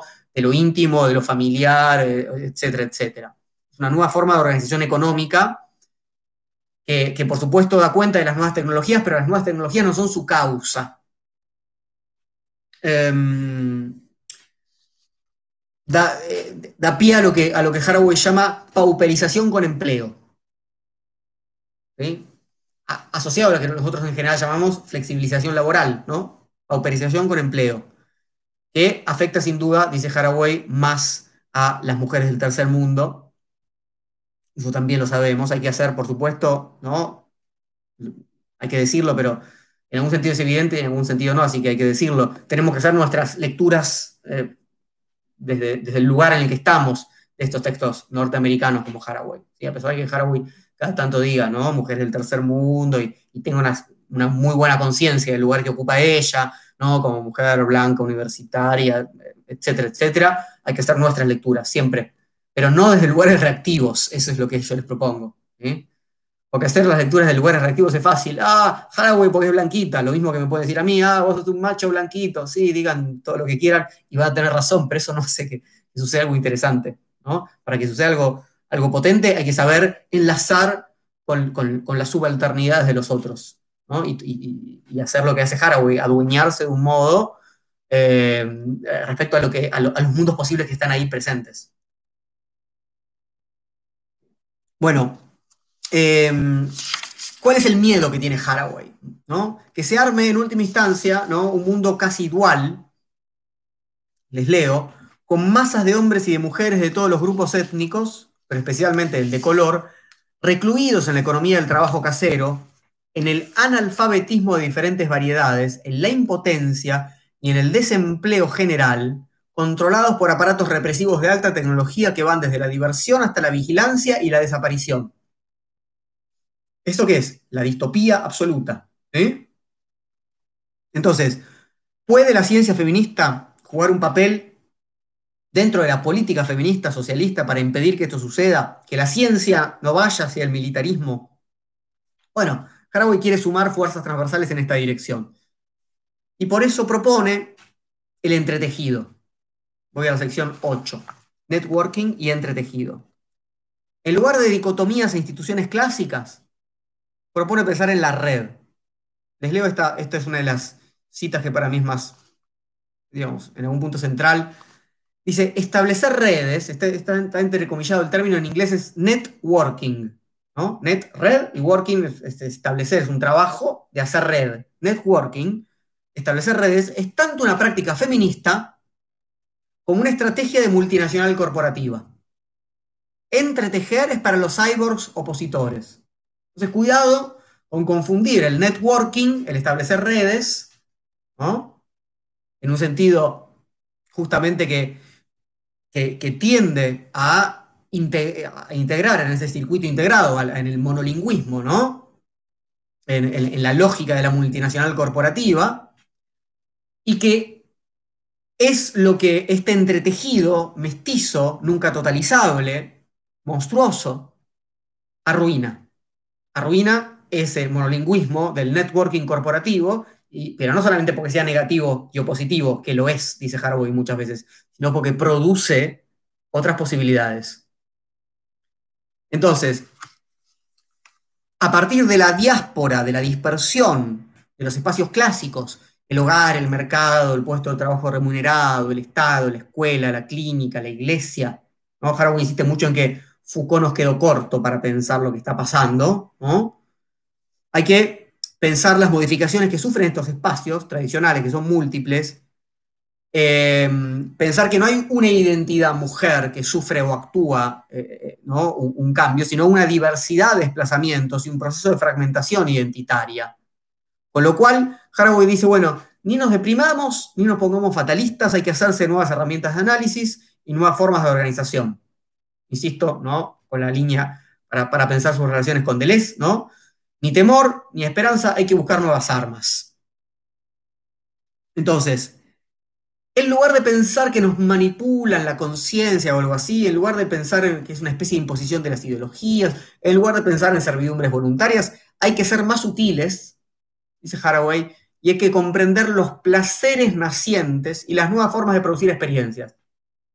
Todo el final del manifiesto para cyborgs tiene, eh, de una forma no muy explícita, pero para mi gusto importantísima, una insistencia sobre los placeres nacientes. Y, ahí otra vez pienso en Preciado. Y pienso en esta, en esta novela que yo les comentaba, que ella trabaja en, en la promesa de los monstruos, press enter, presiona enter, porque lo, importante para, para Haraway es mostrar las posibilidades placenteras que las tecnologías, en lugar de pensarlas como ¿no? maquinarias de dominación masculinista, simplemente, no, no, no, las posibilidades placenteras que abren. O sea, ya estoy pensando en el dildo, en el manifiesto contrasexual, yo lo tengo apreciado, etc. Em, les leo. No necesitamos una totalidad para trabajar bien. El sueño feminista de un lenguaje común, como todos los sueños de un lenguaje perfecto, de una denominación de la experiencia perfectamente fiel, es totalizador e imperialista. En ese sentido, la dialéctica es también un lenguaje quimérico que anhela resolver las contradicciones. Esto es, esto es Hegel, la dialéctica quiere resolver las contradicciones, es también un, mito, una quimera. Dice, irónicamente quizás podamos aprender de nuestras fusiones con animales y máquinas como no ser un hombre, la encarnación del logos occidental. Insisto, en ese sentido, los devenires minoritarios de lesianos, ¿eh? es decir, eh, ser hombre es lo que da vergüenza, ser hombre es justamente la, inclusión y la dominación de todo lo que aparece como inferior desde esa perspectiva dominante hegeliana, típica del siglo XIX europeo, etc. En cambio, dice, desde el punto de vista del placer que encierran estas poderosas funciones tabúes, hechas inevitables por las relaciones sociales de la ciencia y de la tecnología, podría en efecto existir una ciencia feminista. Digo, no hay tiempo para, desarrollarlo acá, pero insisto en que hay muchos, muchos cruces posibles con los devenires minoritarios de lesianos, con esta crítica al hegelianismo, eh, en, un sentido eh, epistemológico, sin dudas, pero no solamente. Bien, sección 9. Ya no falta tanto, ¿sí? pronto termino y podemos conversar un rato. Mitos políticos y dualismos. Para, ir cerrando el manifiesto, Haraway va a retornar a la propuesta, recuerdan por donde arrancó, de articular un mito capaz de ampliar la imaginación política. Con ese fin, va a brevar en la ciencia ficción feminista, en, el feminismo francés, en, en en Irigaray, en la antropóloga Mary Douglas, que también después va a ser muy importante en Butler, En fin, lo que hace Haraway es entretejer relatos, los relee, insisto en esto, ¿no? La capacidad de, recodificar. Entonces toma un, un, texto que se llama Sister Outsider y dice, en mi mito político, Sister Outsider es la mujer extranjera a la que los trabajadores estadounidenses, las mujeres y los feminizados, supuestamente deben mirar como al enemigo que les impide ser solidarios, que amenaza su seguridad. O sea, lee en un texto de ciencia ficción el problema ¿no? de los y las migrantes mexicanos, centroamericanos, etcétera, en Estados Unidos y ¿no? cómo enlazar con justamente esa hermana extranjera, ¿no? O, que está por fuera de la comunidad, etcétera, etcétera. Entonces, Haraway eh, afirmó desde un comienzo esta importancia y expansión de la textualización y por eso insiste en el uso de las escrituras desde lugares minoritarios u oprimidos, y a la vez continúa la crítica a este falogocentrismo occidental. Es decir, la pregunta es, ¿se puede significar de otro modo? Esa es la pregunta. La pregunta que aparece en, en, Spivak, por ejemplo, ¿no? ¿puede hablar el subalterno? ¿De qué manera? Entonces, piensen que el mundo de la ciencia ficción, de la, de la literatura de ciencia ficción, es un mundo, otra vez por esencia, ¿no? hegemónicamente masculinista. Y lo que hace Haraway es rescatar una enorme tradición de la ciencia ficción, que en Estados Unidos es, importantísima, ¿no? De escritoras que no solamente son mujeres, sino muchas veces negras, ¿no? Eh, o, latinoamericanas, por ejemplo, Cherry Moraga, etc. Y, y, nos propone, fíjense, un lenguaje, cito, que no es total, que está conscientemente empalmado, una quimera de inglés y español, ambas lenguas de conquistadores. Pero es este monstruo quimérico que no reclama una lengua original anterior a la violación el que construye las identidades eróticas competentes y poderosas de las mujeres de color. Es decir, es muy interesante lo que hace Haraway porque dice, bueno, en lugar de decir la lengua española, ¿no? La lengua inglesa es la lengua del conquistador, y entonces nosotras vamos a volver a la lengua originaria, ¿no? Piensen en el término pueblos originarios, como he dicho antes. La idea misma de, ¿no? de originario es justamente algo que desde este lugar hay que rever, sin dudas. Es decir, niega esta idea de, bueno, volvamos al lugar de la mujer, madre, virgen, antes de que llegara la escritura, que es falogocéntrica. E, e, eso, es, algo que ella disputa muy fuertemente. Yo creo que hay que cruzarlo con el texto de Lemebel, de Pedro Lemebel, es un texto precioso, que se llama El abismo iletrado de unos sonidos, un texto que yo he trabajado en una charla que está acá en YouTube, que se llama Los animales no saben leer. Eh, porque Lemebel hace una operación eh, muy similar, me parece, muy similar. Dice, bueno, no se trata de volver, ¿no? Bueno, vino la escritura castiza española y nos impuso esto, ¿no? Un monolingüismo. No se trata de volver al momento oral previo como si fuera un paraíso perdido. Se trata de hacer temblar la escritura para que vuelvan a aparecer estos dialectos, ¿no? este mestizaje. Es exactamente lo que está diciendo Haraway. Es exactamente lo que está diciendo Haraway. Adueñémonos de la escritura, adueñémonos de la tecnología, entretejamos otros mundos. ¿eh? No, digamos, uy, caímos en esta trampa y entonces volvamos a un paraíso perdido. Dice Haraway, la política de los cyborgs es una lucha por el lenguaje y contra la comunicación perfecta, contra el código único que traduce a la perfección todos los significados el dogma central del falogocentrismo, ¿no? Porque el falogocentrismo propone una razón ¿no? occidental única, ¿no? Y eh, por eso es un monolingüismo. Se debe a eso el que la política de los cyborgs insista en el ruido y sea partidario de la polución, o sea, de la contaminación, regodeándose en las fusiones ilegítimas de animal y máquina. Contaminación, mestizaje, ¿no? Ahí donde el peligro aflora porque ya no sabemos qué idioma estamos hablando. Bueno, eso, eso es el cyborg ya no se sabe qué somos. Entonces el lenguaje, el género y el, el deseo surgen en medio de acoplamientos y distinciones que pueden remitir a los dualismos clásicos o pueden configurarse de otros modos. Los dualismos clásicos parten de una epistemología occidental que implican una posición de opresión, eh, mientras que la figura del cyborg implica un mestizaje político, mixtura de identidades, no, es simplemente una deconstrucción literaria lo que propone Haraway. Eh, porque lo literario no es solamente literario, porque opera en muchos niveles a la vez. Es un mito distinto al mito de origen, es un, mito distinto al de la individuación eh, y la separación y la vuelta al seno materno, al jardín del Edén, ¿no? Para el, para el cyborg no hay génesis, Entonces, ¿cuáles son esos dualismos que permitieron esa perpetuación de la dominación occidental? Acá hay una linda, linda eh, secuencia. Yo y otro, mente y cuerpo, cultura y naturaleza, hombre y mujer, civilizado y primitivo, realidad y apariencia, todo y parte, agente y recurso, constructor y construido, activo y pasivo, bien y mal, verdad e ilusión, total y parcial, Dios y hombre. Todos los dualismos que yo siempre digo una y otra vez, nunca son así. A nosotros nos ponen un dualismo y en general nos ponen acá, ¿no? Dios y hombre, eh, hombre y mujer, naturaleza y cultura. Los dualismos siempre son así. Uno sobre el otro. Sujeto-objeto. Entonces, eh, hay una frase acá que es la que aparece en, cuerpos que importan como epígrafes, ¿no? ¿Por qué nuestros cuerpos deberían terminarse en la piel o incluir como mucho otros seres encapsulados por esta, por la piel? ¿no? ¿Por qué nuestro cuerpo termina en el límite de la piel? Ya no hay fronteras fijas, ¿no? No se trata de hacer pasar una lógica dentro de otra, ¿no? Cuerpo-mente, sino de lógicas que se juxtaponen sin, sin pretender una totalidad, un fundamento. Dice Haraway, las máquinas pueden ser artefactos protésicos, componentes íntimos, partes amigables dentro de nosotras mismas. No necesitamos un holismo orgánico que nos dé una totalidad impermeable, la mujer total.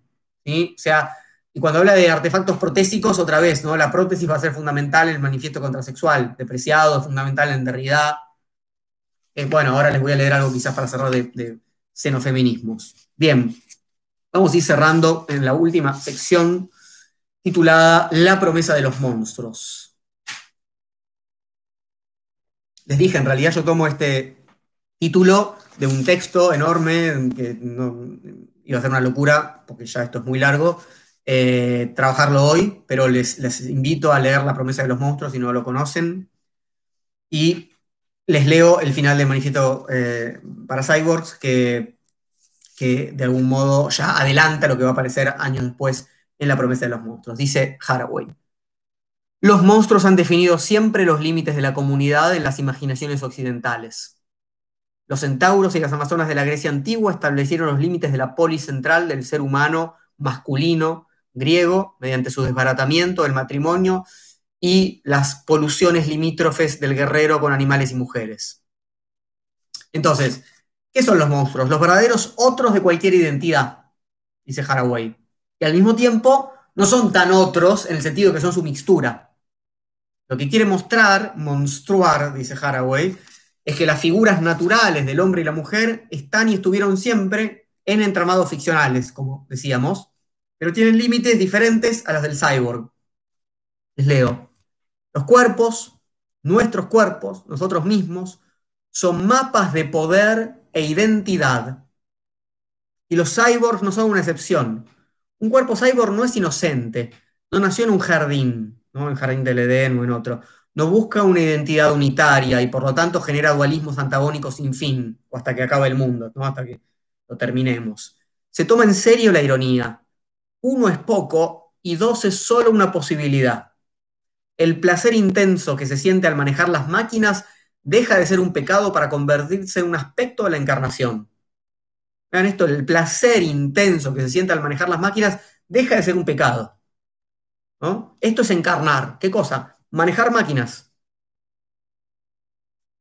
No hay pecado por el placer, no hay ni, ni amenaza por el dominio de la máquina. Somos máquinas. ¿Qué es lo que nos va a amenazar? Un uso de las máquinas, una concepción de los mitos y de los conceptos. Tenemos que hacernos responsables, es lo que dice Haraway. Entonces, la mujer no tiene por qué cumplir con su rol orgánico maternal, como si fuera justamente su origen al que tiene que volver. La relación con la máquina es también la que desacopla el placer sexual de la mujer a la penetración, a la complementariedad supuesta masculina. Otra, otro de los ejes que va a trabajar muy fuertemente Preciado. eh, que va a ser una enorme, una, ustedes saben, ¿no? Una, historia, ¿no? del dildo y de sus diferentes momentos, etc. Y de hecho va a decir que el dildo, en lugar de ser una especie de eh, reemplazo del pene, tiene más que ver con una mano lesbiana. Bueno, ya algún, día vamos a hacer una, charla sobre preciado. Pero quiero decir, todo esto ya está acá en ciernes, me parece. Bueno, eh, ¿cómo va a ir cerrando Haraway? Disputando con las posiciones feministas que reivindican el lugar de la mujer por ser la base de la vida, ¿no? la reproducción, la maternidad. Haraway cree que no hay tal única base de la vida y que hay que construir un nosotras que no sea simplemente desde ahí, porque eh, hay que abonar este juego cyborg eh, para no dejarlo eh, la, abandonado a la informática de la dominación. Dice así, quisiera sugerir que los cyborgs tienen más que ver con la regeneración y desconfían de la matriz reproductora y de la mayoría de las natalidades. Entonces, en lugar de resurrección, Haraway aboga por la regeneración. Todas nosotras hemos sido profundamente heridas, dice Haraway. Necesitamos regeneración, no resurrección y las posibilidades que tenemos para nuestra reconstitución incluyen el sueño utópico de la esperanza de un mundo monstruoso sin géneros. En conclusión, o sea, ni teoría totalizante, ni demonización de las tecnologías, ni aceptar una metafísica anticientífica, ¿no? originaria, natural, etcétera, etcétera. El cierre del manifiesto es el siguiente. No es solo que la ciencia y la tecnología son medios posibles para una gran satisfacción humana, así como una matriz de complejas dominaciones, sino que la imaginaría del cyborg puede sugerir una salida del laberinto de dualismos en el que hemos explicado nuestros cuerpos y nuestras herramientas a nosotras mismas. No se trata del sueño de un lenguaje común, sino de una poderosa e infiel heteroglosia. Acá está la multivocidad, la, polivocalidad, la, Em, proliferación de dialectos, de mestizaje, dice Haraway. Es una imaginación de un hablar feminista en lenguas que llenen de miedo a los circuitos de los super salvadores de la nueva derecha. Significa al mismo tiempo construir y destruir máquinas, identidades, categorías, relaciones, historias del espacio. A pesar de que los dos bailan juntos el baile en espiral, prefiero ser un cyborg que una diosa. Dice Haraway en una frase que se volvió famosa, este, pensando A, ciertas referencias a la mujer como diosa natural eh, que ella está disputando acá, sin dudas. Bueno, quisiera simplemente para, cerrar o como segundo cierre, leerles un pequeño fragmento y de paso presentarles este libro que se llama Xenofeminismo de Helen Hester, editado por Caja Negra, y recomendárselos porque sin dudas eh, trae a un, a una discusión un poco más contemporánea buena parte de la, impronta del manifiesto para cyborg de Haraway. Em, por ejemplo, esto. Fíjense. Esto es de xenofeminismo de Helen Hester. Xeno es eh, extraño, extranjero, ¿no? Xenos, como xenofobia, ¿sí? pero xenofeminismo. Feminismo de lo, de lo otro, ¿sí? Bueno, nuestro proyecto dice no rechaza la tecnología, ni la ciencia, ni el racionalismo, nociones que a menudo han sido caracterizadas como constructos patriarcales, ¿no? Rechaza que sean simplemente patriarcales. Al contrario, la considera parte de la urdimbre y trama de nuestras vidas cotidianas y un ámbito de potencial intervención feminista. Laboria Cubonix muestra un interés crítico, es un colectivo del cual sale este, este libro, Laboria Cubonix, muestra un interés crítico por ciertas tecnologías que podrían parecer banales, como los dispositivos diseñados para evitar el trabajo doméstico, como así también por algunas innovaciones de alto perfil que podrían oficiar de vectores de nuevas utopías, como por ejemplo la industria farmacéutica, la, la fabricación por adición, el software de código abierto, los sistemas de ciberseguridad y la automatización postindustrial. Si bien todos estos fenómenos pueden ser utilizados para incrementar el control y la dominación de los cuerpos trabajadores, también es posible concebirlos como sitios de enormes posibilidades para la izquierda feminista. Como verán, Es exactamente la impronta, que por supuesto hay algunas diferencias, pero es exactamente la impronta del manifiesto para Cyborg de Haraway, por eso quería aprovechar y presentarles de Helen Hester, Xenofeminismo. Bien, eh, bueno, hora 45 de charla. Quisiera empezar a leerlo, quisiera, eh, voy a activar acá los comentarios en Instagram. Quiero agradecerles por, por su paciencia. Hay ya hay casi 500 personas viendo, 450 personas, y éramos en un momento como 600, es un montón. Eh, les recuerdo, por favor, colaborar con los espacios culturales, entrar a tallerdefilosofía.com.ar, ir a Filosofía la Gorra y colaborar. Si están fuera de Argentina, también pueden hacerlo. Ahí tienen una forma para hacerlo con tarjeta de crédito. Si están en Uruguay, nos pueden enviar un mail y le decimos cómo colaborar directamente, eh, etcétera, etcétera. Y ahora quiero leerles, a ver qué dicen. Mientras hay un delay por ahí. Bueno. Ahí llegó un fabuloso. Gracias. Cristina. Cristina de Líneas de Fuga. Genio total Donna Haraway. Sin dudas. ¿El dildo es una mano amigo lesbiana? Eh, en algún sentido sí, dice Preciado. Eso está, lo encuentran acá en el manifiesto contrasexual. Ya haremos un encuentro entero sobre el manifiesto contrasexual que se lo merece. ¿Eh? Acá, manifiesto contrasexual.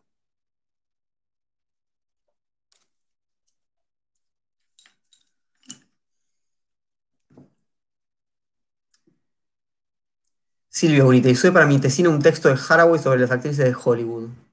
No recuerdo el título. Mirá, no sé a cuál te referís. Este texto es muy disruptivo, dice Mayra. Sin dudas, lo es. Alquileres estudiantes. Exactamente qué es el cyborg para ella. Bueno, estuvimos hablando de esto todo el, todo el encuentro. Exactamente, si, si por exactamente querés una definición cerrada y pequeña, no te la puedo otorgar. Es, es un mito político, sería la más cerrada. Es todo lo que estuvimos hablando. Es un mito político que no intenta totalizar, eh, y, es una, ontología, y es una construcción política, y etcétera, etcétera. Eh, pensar los placeres, no ser pura reacción. Pienso en Rolnik. Sí. Eh, ¿Te podrás explayar sobre eso? Bueno, claro, Sueli Rolnik también en algún sentido va por ahí, en una línea más cercana todavía de Leslie Guattari. Yo hablé un poquito, muy rápidamente, al respecto. Y una línea que para mí también está en relación con, Foucault, es decir, con, lo que él denomina en el segundo tomo de Historia de la Sexualidad, el uso de los placeres. Em, me parece que, la, línea de preciado, sin dudas, por ejemplo, cuando uno piensa en lo que hace en texto yonki, en, tomar estos componentes bióticos, la testosterona, pero eh, hecha artificialmente y utilizarla de modos que no son los, indicados por el laboratorio, por el Estado, por la medicina, y utilizarlo como casi como una droga eh, recreacional, eso es la exploración de los placeres que las técnicas nos permiten, entre otras cosas, por supuesto. Nati Palma, lo voy a pensar en relación a los cuerpos sexuados, la ESI y los lugares en las prácticas, aún no sé cómo, pero claro, claro esto se, cruza con la ESI sin dudas. Digo, a veces es más explícito verlo en Preciado, pero bueno, Preciado tiene también otra impronta que va más allá de Haraway. Em, a ver, mm, en YouTube, Mariana. Hola, es la primera vez que me conecto. Lamentablemente evitar del aviso, después ver el video. Bueno, va a estar ahí. Gracias, Diego. Resonó Nietzsche también sintiéndose un monstruo cuando presenta su tesis, creo. Sí, yo creo que es cuando hay monstruos y, críticas al origen, al fundamento, críticas a la idea de naturaleza, eh, fuertes disputas en términos interpretativos. Lo que pasa es que en, en me parece que no hay muchas lecturas, o por lo menos no se ven tan, lecturas tan directas de Nietzsche, sino que están muy mediadas por Derrida. Eh, y en Derrida, bueno, está la fenomenología, está Heidegger, en Heidegger hay mucho Nietzsche también, en fin, pero bueno, también yo veo más Nietzsche de lo que hay a veces en fin, en todos lados. Em, me hace acordar la peli Cronenberg, claro. Eh, ¿Cómo se llamaba? De los choques, supongo que te referís a esa. No me acuerdo el nombre. Em, Elena Naveiro, los encuentros femeninos del tercer mundo se dan en la comunidad en relación con el cuidado del otro. Eh, sí, no, entendía que venía, si- bueno, si era parte de una conversación que no estaba viendo. María José Olivera, muy bueno, gracias. Se me ocurre que hay unas cuantas líneas de diálogo con Baudrillard, como señalan por acá en los comentarios. Ah, no lo vi, perdón. Mientras estoy así no, no- leo todo. Claro, el, concepto mismo de, simulacro, ¿no? Eh, o simulación. Claro. Reivindico mi derecho a ser un monstruo, claro, también, sin dudas. Em, es una pichona de Jara. Bueno, perdón que, pero leo eh, conversaciones inconexas y, y no puedo entender a todas a qué vienen. Dice Natalia, no nos deprimamos ni seamos fatalistas, hay que buscar nuevas herramientas. Exacto, eso, es- esa es la propuesta de Haraway, siempre. Ramiro, lo que dijiste al principio me recordó a Colli en el nacimiento de la filosofía, cuando dice que se universaliza el agonismo y es Parménides quien ve este desastre y desarrolla su filosofía desde el es. Claro, bueno, interesante. Yo, yo no estoy en contra de cualquier agonismo, eh, de- sí de un tipo de agonismo, e inclusive de un tipo de agonismo socrático resentido. Esto, Nietzsche lo indicó muy bien. A Sócrates le encantaba dejar, en- de hecho Sócrates lo acepta en, la apología de Sócrates, lo acepta, dice, yo tengo muchos enemigos, por eso me están haciendo este juicio, porque dejé a mucha gente famosa en ridículo frente a otros. Porque hacía esto, ¿no? Los dejaba en ridículos. La ironía socrática. Eh, que, eh, Nietzsche lee ahí algo reactivo, un componente reactivo. Es muy interesante esa lectura nietzscheana para mí. ¿Seríamos todos cyborgs en el presente? Claro, eso es lo que eh, nos está diciendo eh, Haraway, nos está invitando a, a, ver en qué sentido vamos a hacerlo. Eh, Preciado en un texto de transfeminismo dice que todas las feministas deberían ser de Lesiano. Bueno, hay algo de esto en lo que en, la insistencia mía hoy en, en, en enlazar con Deleuze. Uniquity. Bueno, me generaba resonancias en lo que planteaste del mestizaje y la reintroducción de lo perdido originario en la obra de teatro El Bululú de Oski Guzmán. Desconozco. Eh, o sea, lo conozco a Oski Guzmán, pero no conozco esa obra. Así que habría que por ahí mm, verla. La película es Crash, sí, claro, Crash, pero no con U, con A. Ahí, eh, la de Cronenberg, exactamente. El tratamiento de datos, dice Camilo, y la venta, estos por momentos asustan, pero con Haraway anima a tomar la informática y no pelearse con ella. Claro, bueno, es lo que hace, es lo que también propone Preciado, ¿no? Hay que, salir de los protocolos de uso, adueñarse de la tecnología, escribir, eh, programar, etcétera, etcétera. Que sigan las charlas de Haraway y Preciado, y algo de Preciado. Bueno, haremos, haremos un poco más. Eh, ¿Lo híbrido del cyborg no daría a una nueva identidad? Claro, sí, sí. Eh, es una nueva identidad, pero no es una identidad cerrada, esencialista ni totalizante. Son identidades eh, justamente mestizas, móviles, eh, que no, digamos, que no intentan constituirse en esa máquina de producir dualismos, que, es la maquinaria falogocéntrica occidental, ¿no? Eduardo, soy técnico electrónico. Es apasionante poder dominar la técnica cyborg y manipular sus circuitos para modificar la realidad técnica. Exacto. Por ahí va, ¿no? Por, por, por esa pasión, ¿no? La informática como salida. Informática, el, el, texto y el código como salidas, ¿no? Como salidas en el sentido, pero no salidas, digamos, absolutas, creo yo. ¿No? como modos de, constituir estos entretejidos de los que habla Butler. Eh, tiene algo de Rorty, de su conversacionalismo y su contingencialismo. Puede ser, no lo pensé, puede ser que haya alguna relación con Rorty. Había que pensarlo, de hecho había que dedicarle una charla a Rorty algún día, sin dudas.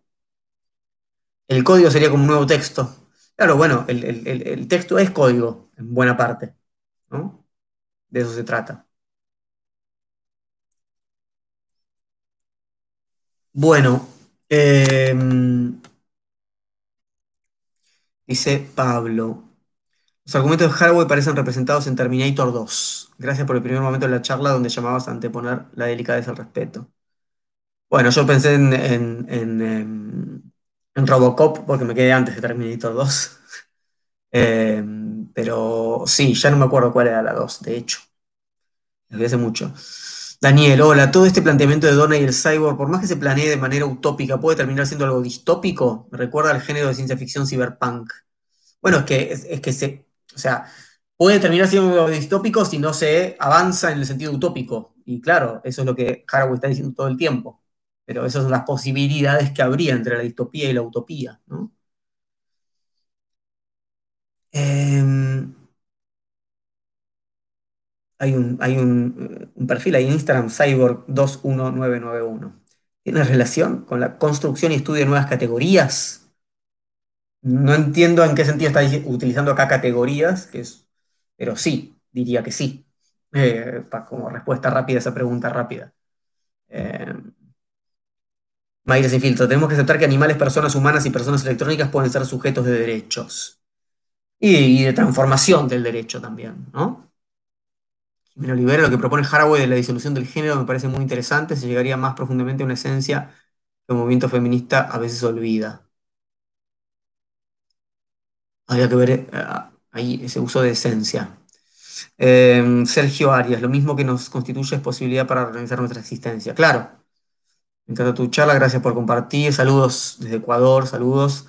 ¿Podrías repetir el texto del MBL? Sí, el texto del MBL se llama, lo tipeo acá, El abismo iletrado de unos sonidos.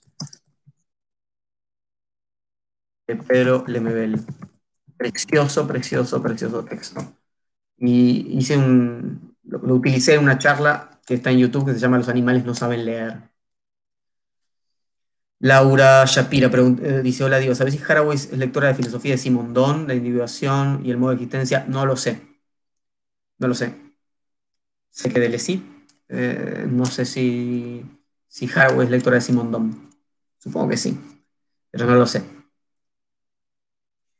Bueno, eh, estamos ya casi en las dos horas de, charla. Quiero agradecerles por, haberse quedado hasta esta hora, por esta conversación, por la escucha atenta y, generosa.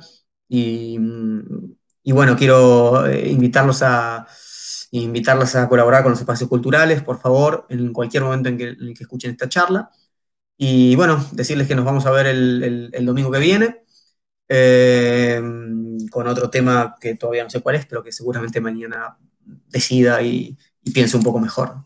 Les agradezco mucho nuevamente. Ojalá que esto dé pie a que, que lean o relean Haraway. Eh, hay que animarse a, tomar los textos, hay que perderles el miedo y, encontrar los placeres en los textos, aun cuando haya cosas que no entendamos. Eh, hay que gustar de esos placeres de los, de los textos extraños. Así que bueno, les agradezco mucho y nos vemos el próximo domingo. Un abrazo.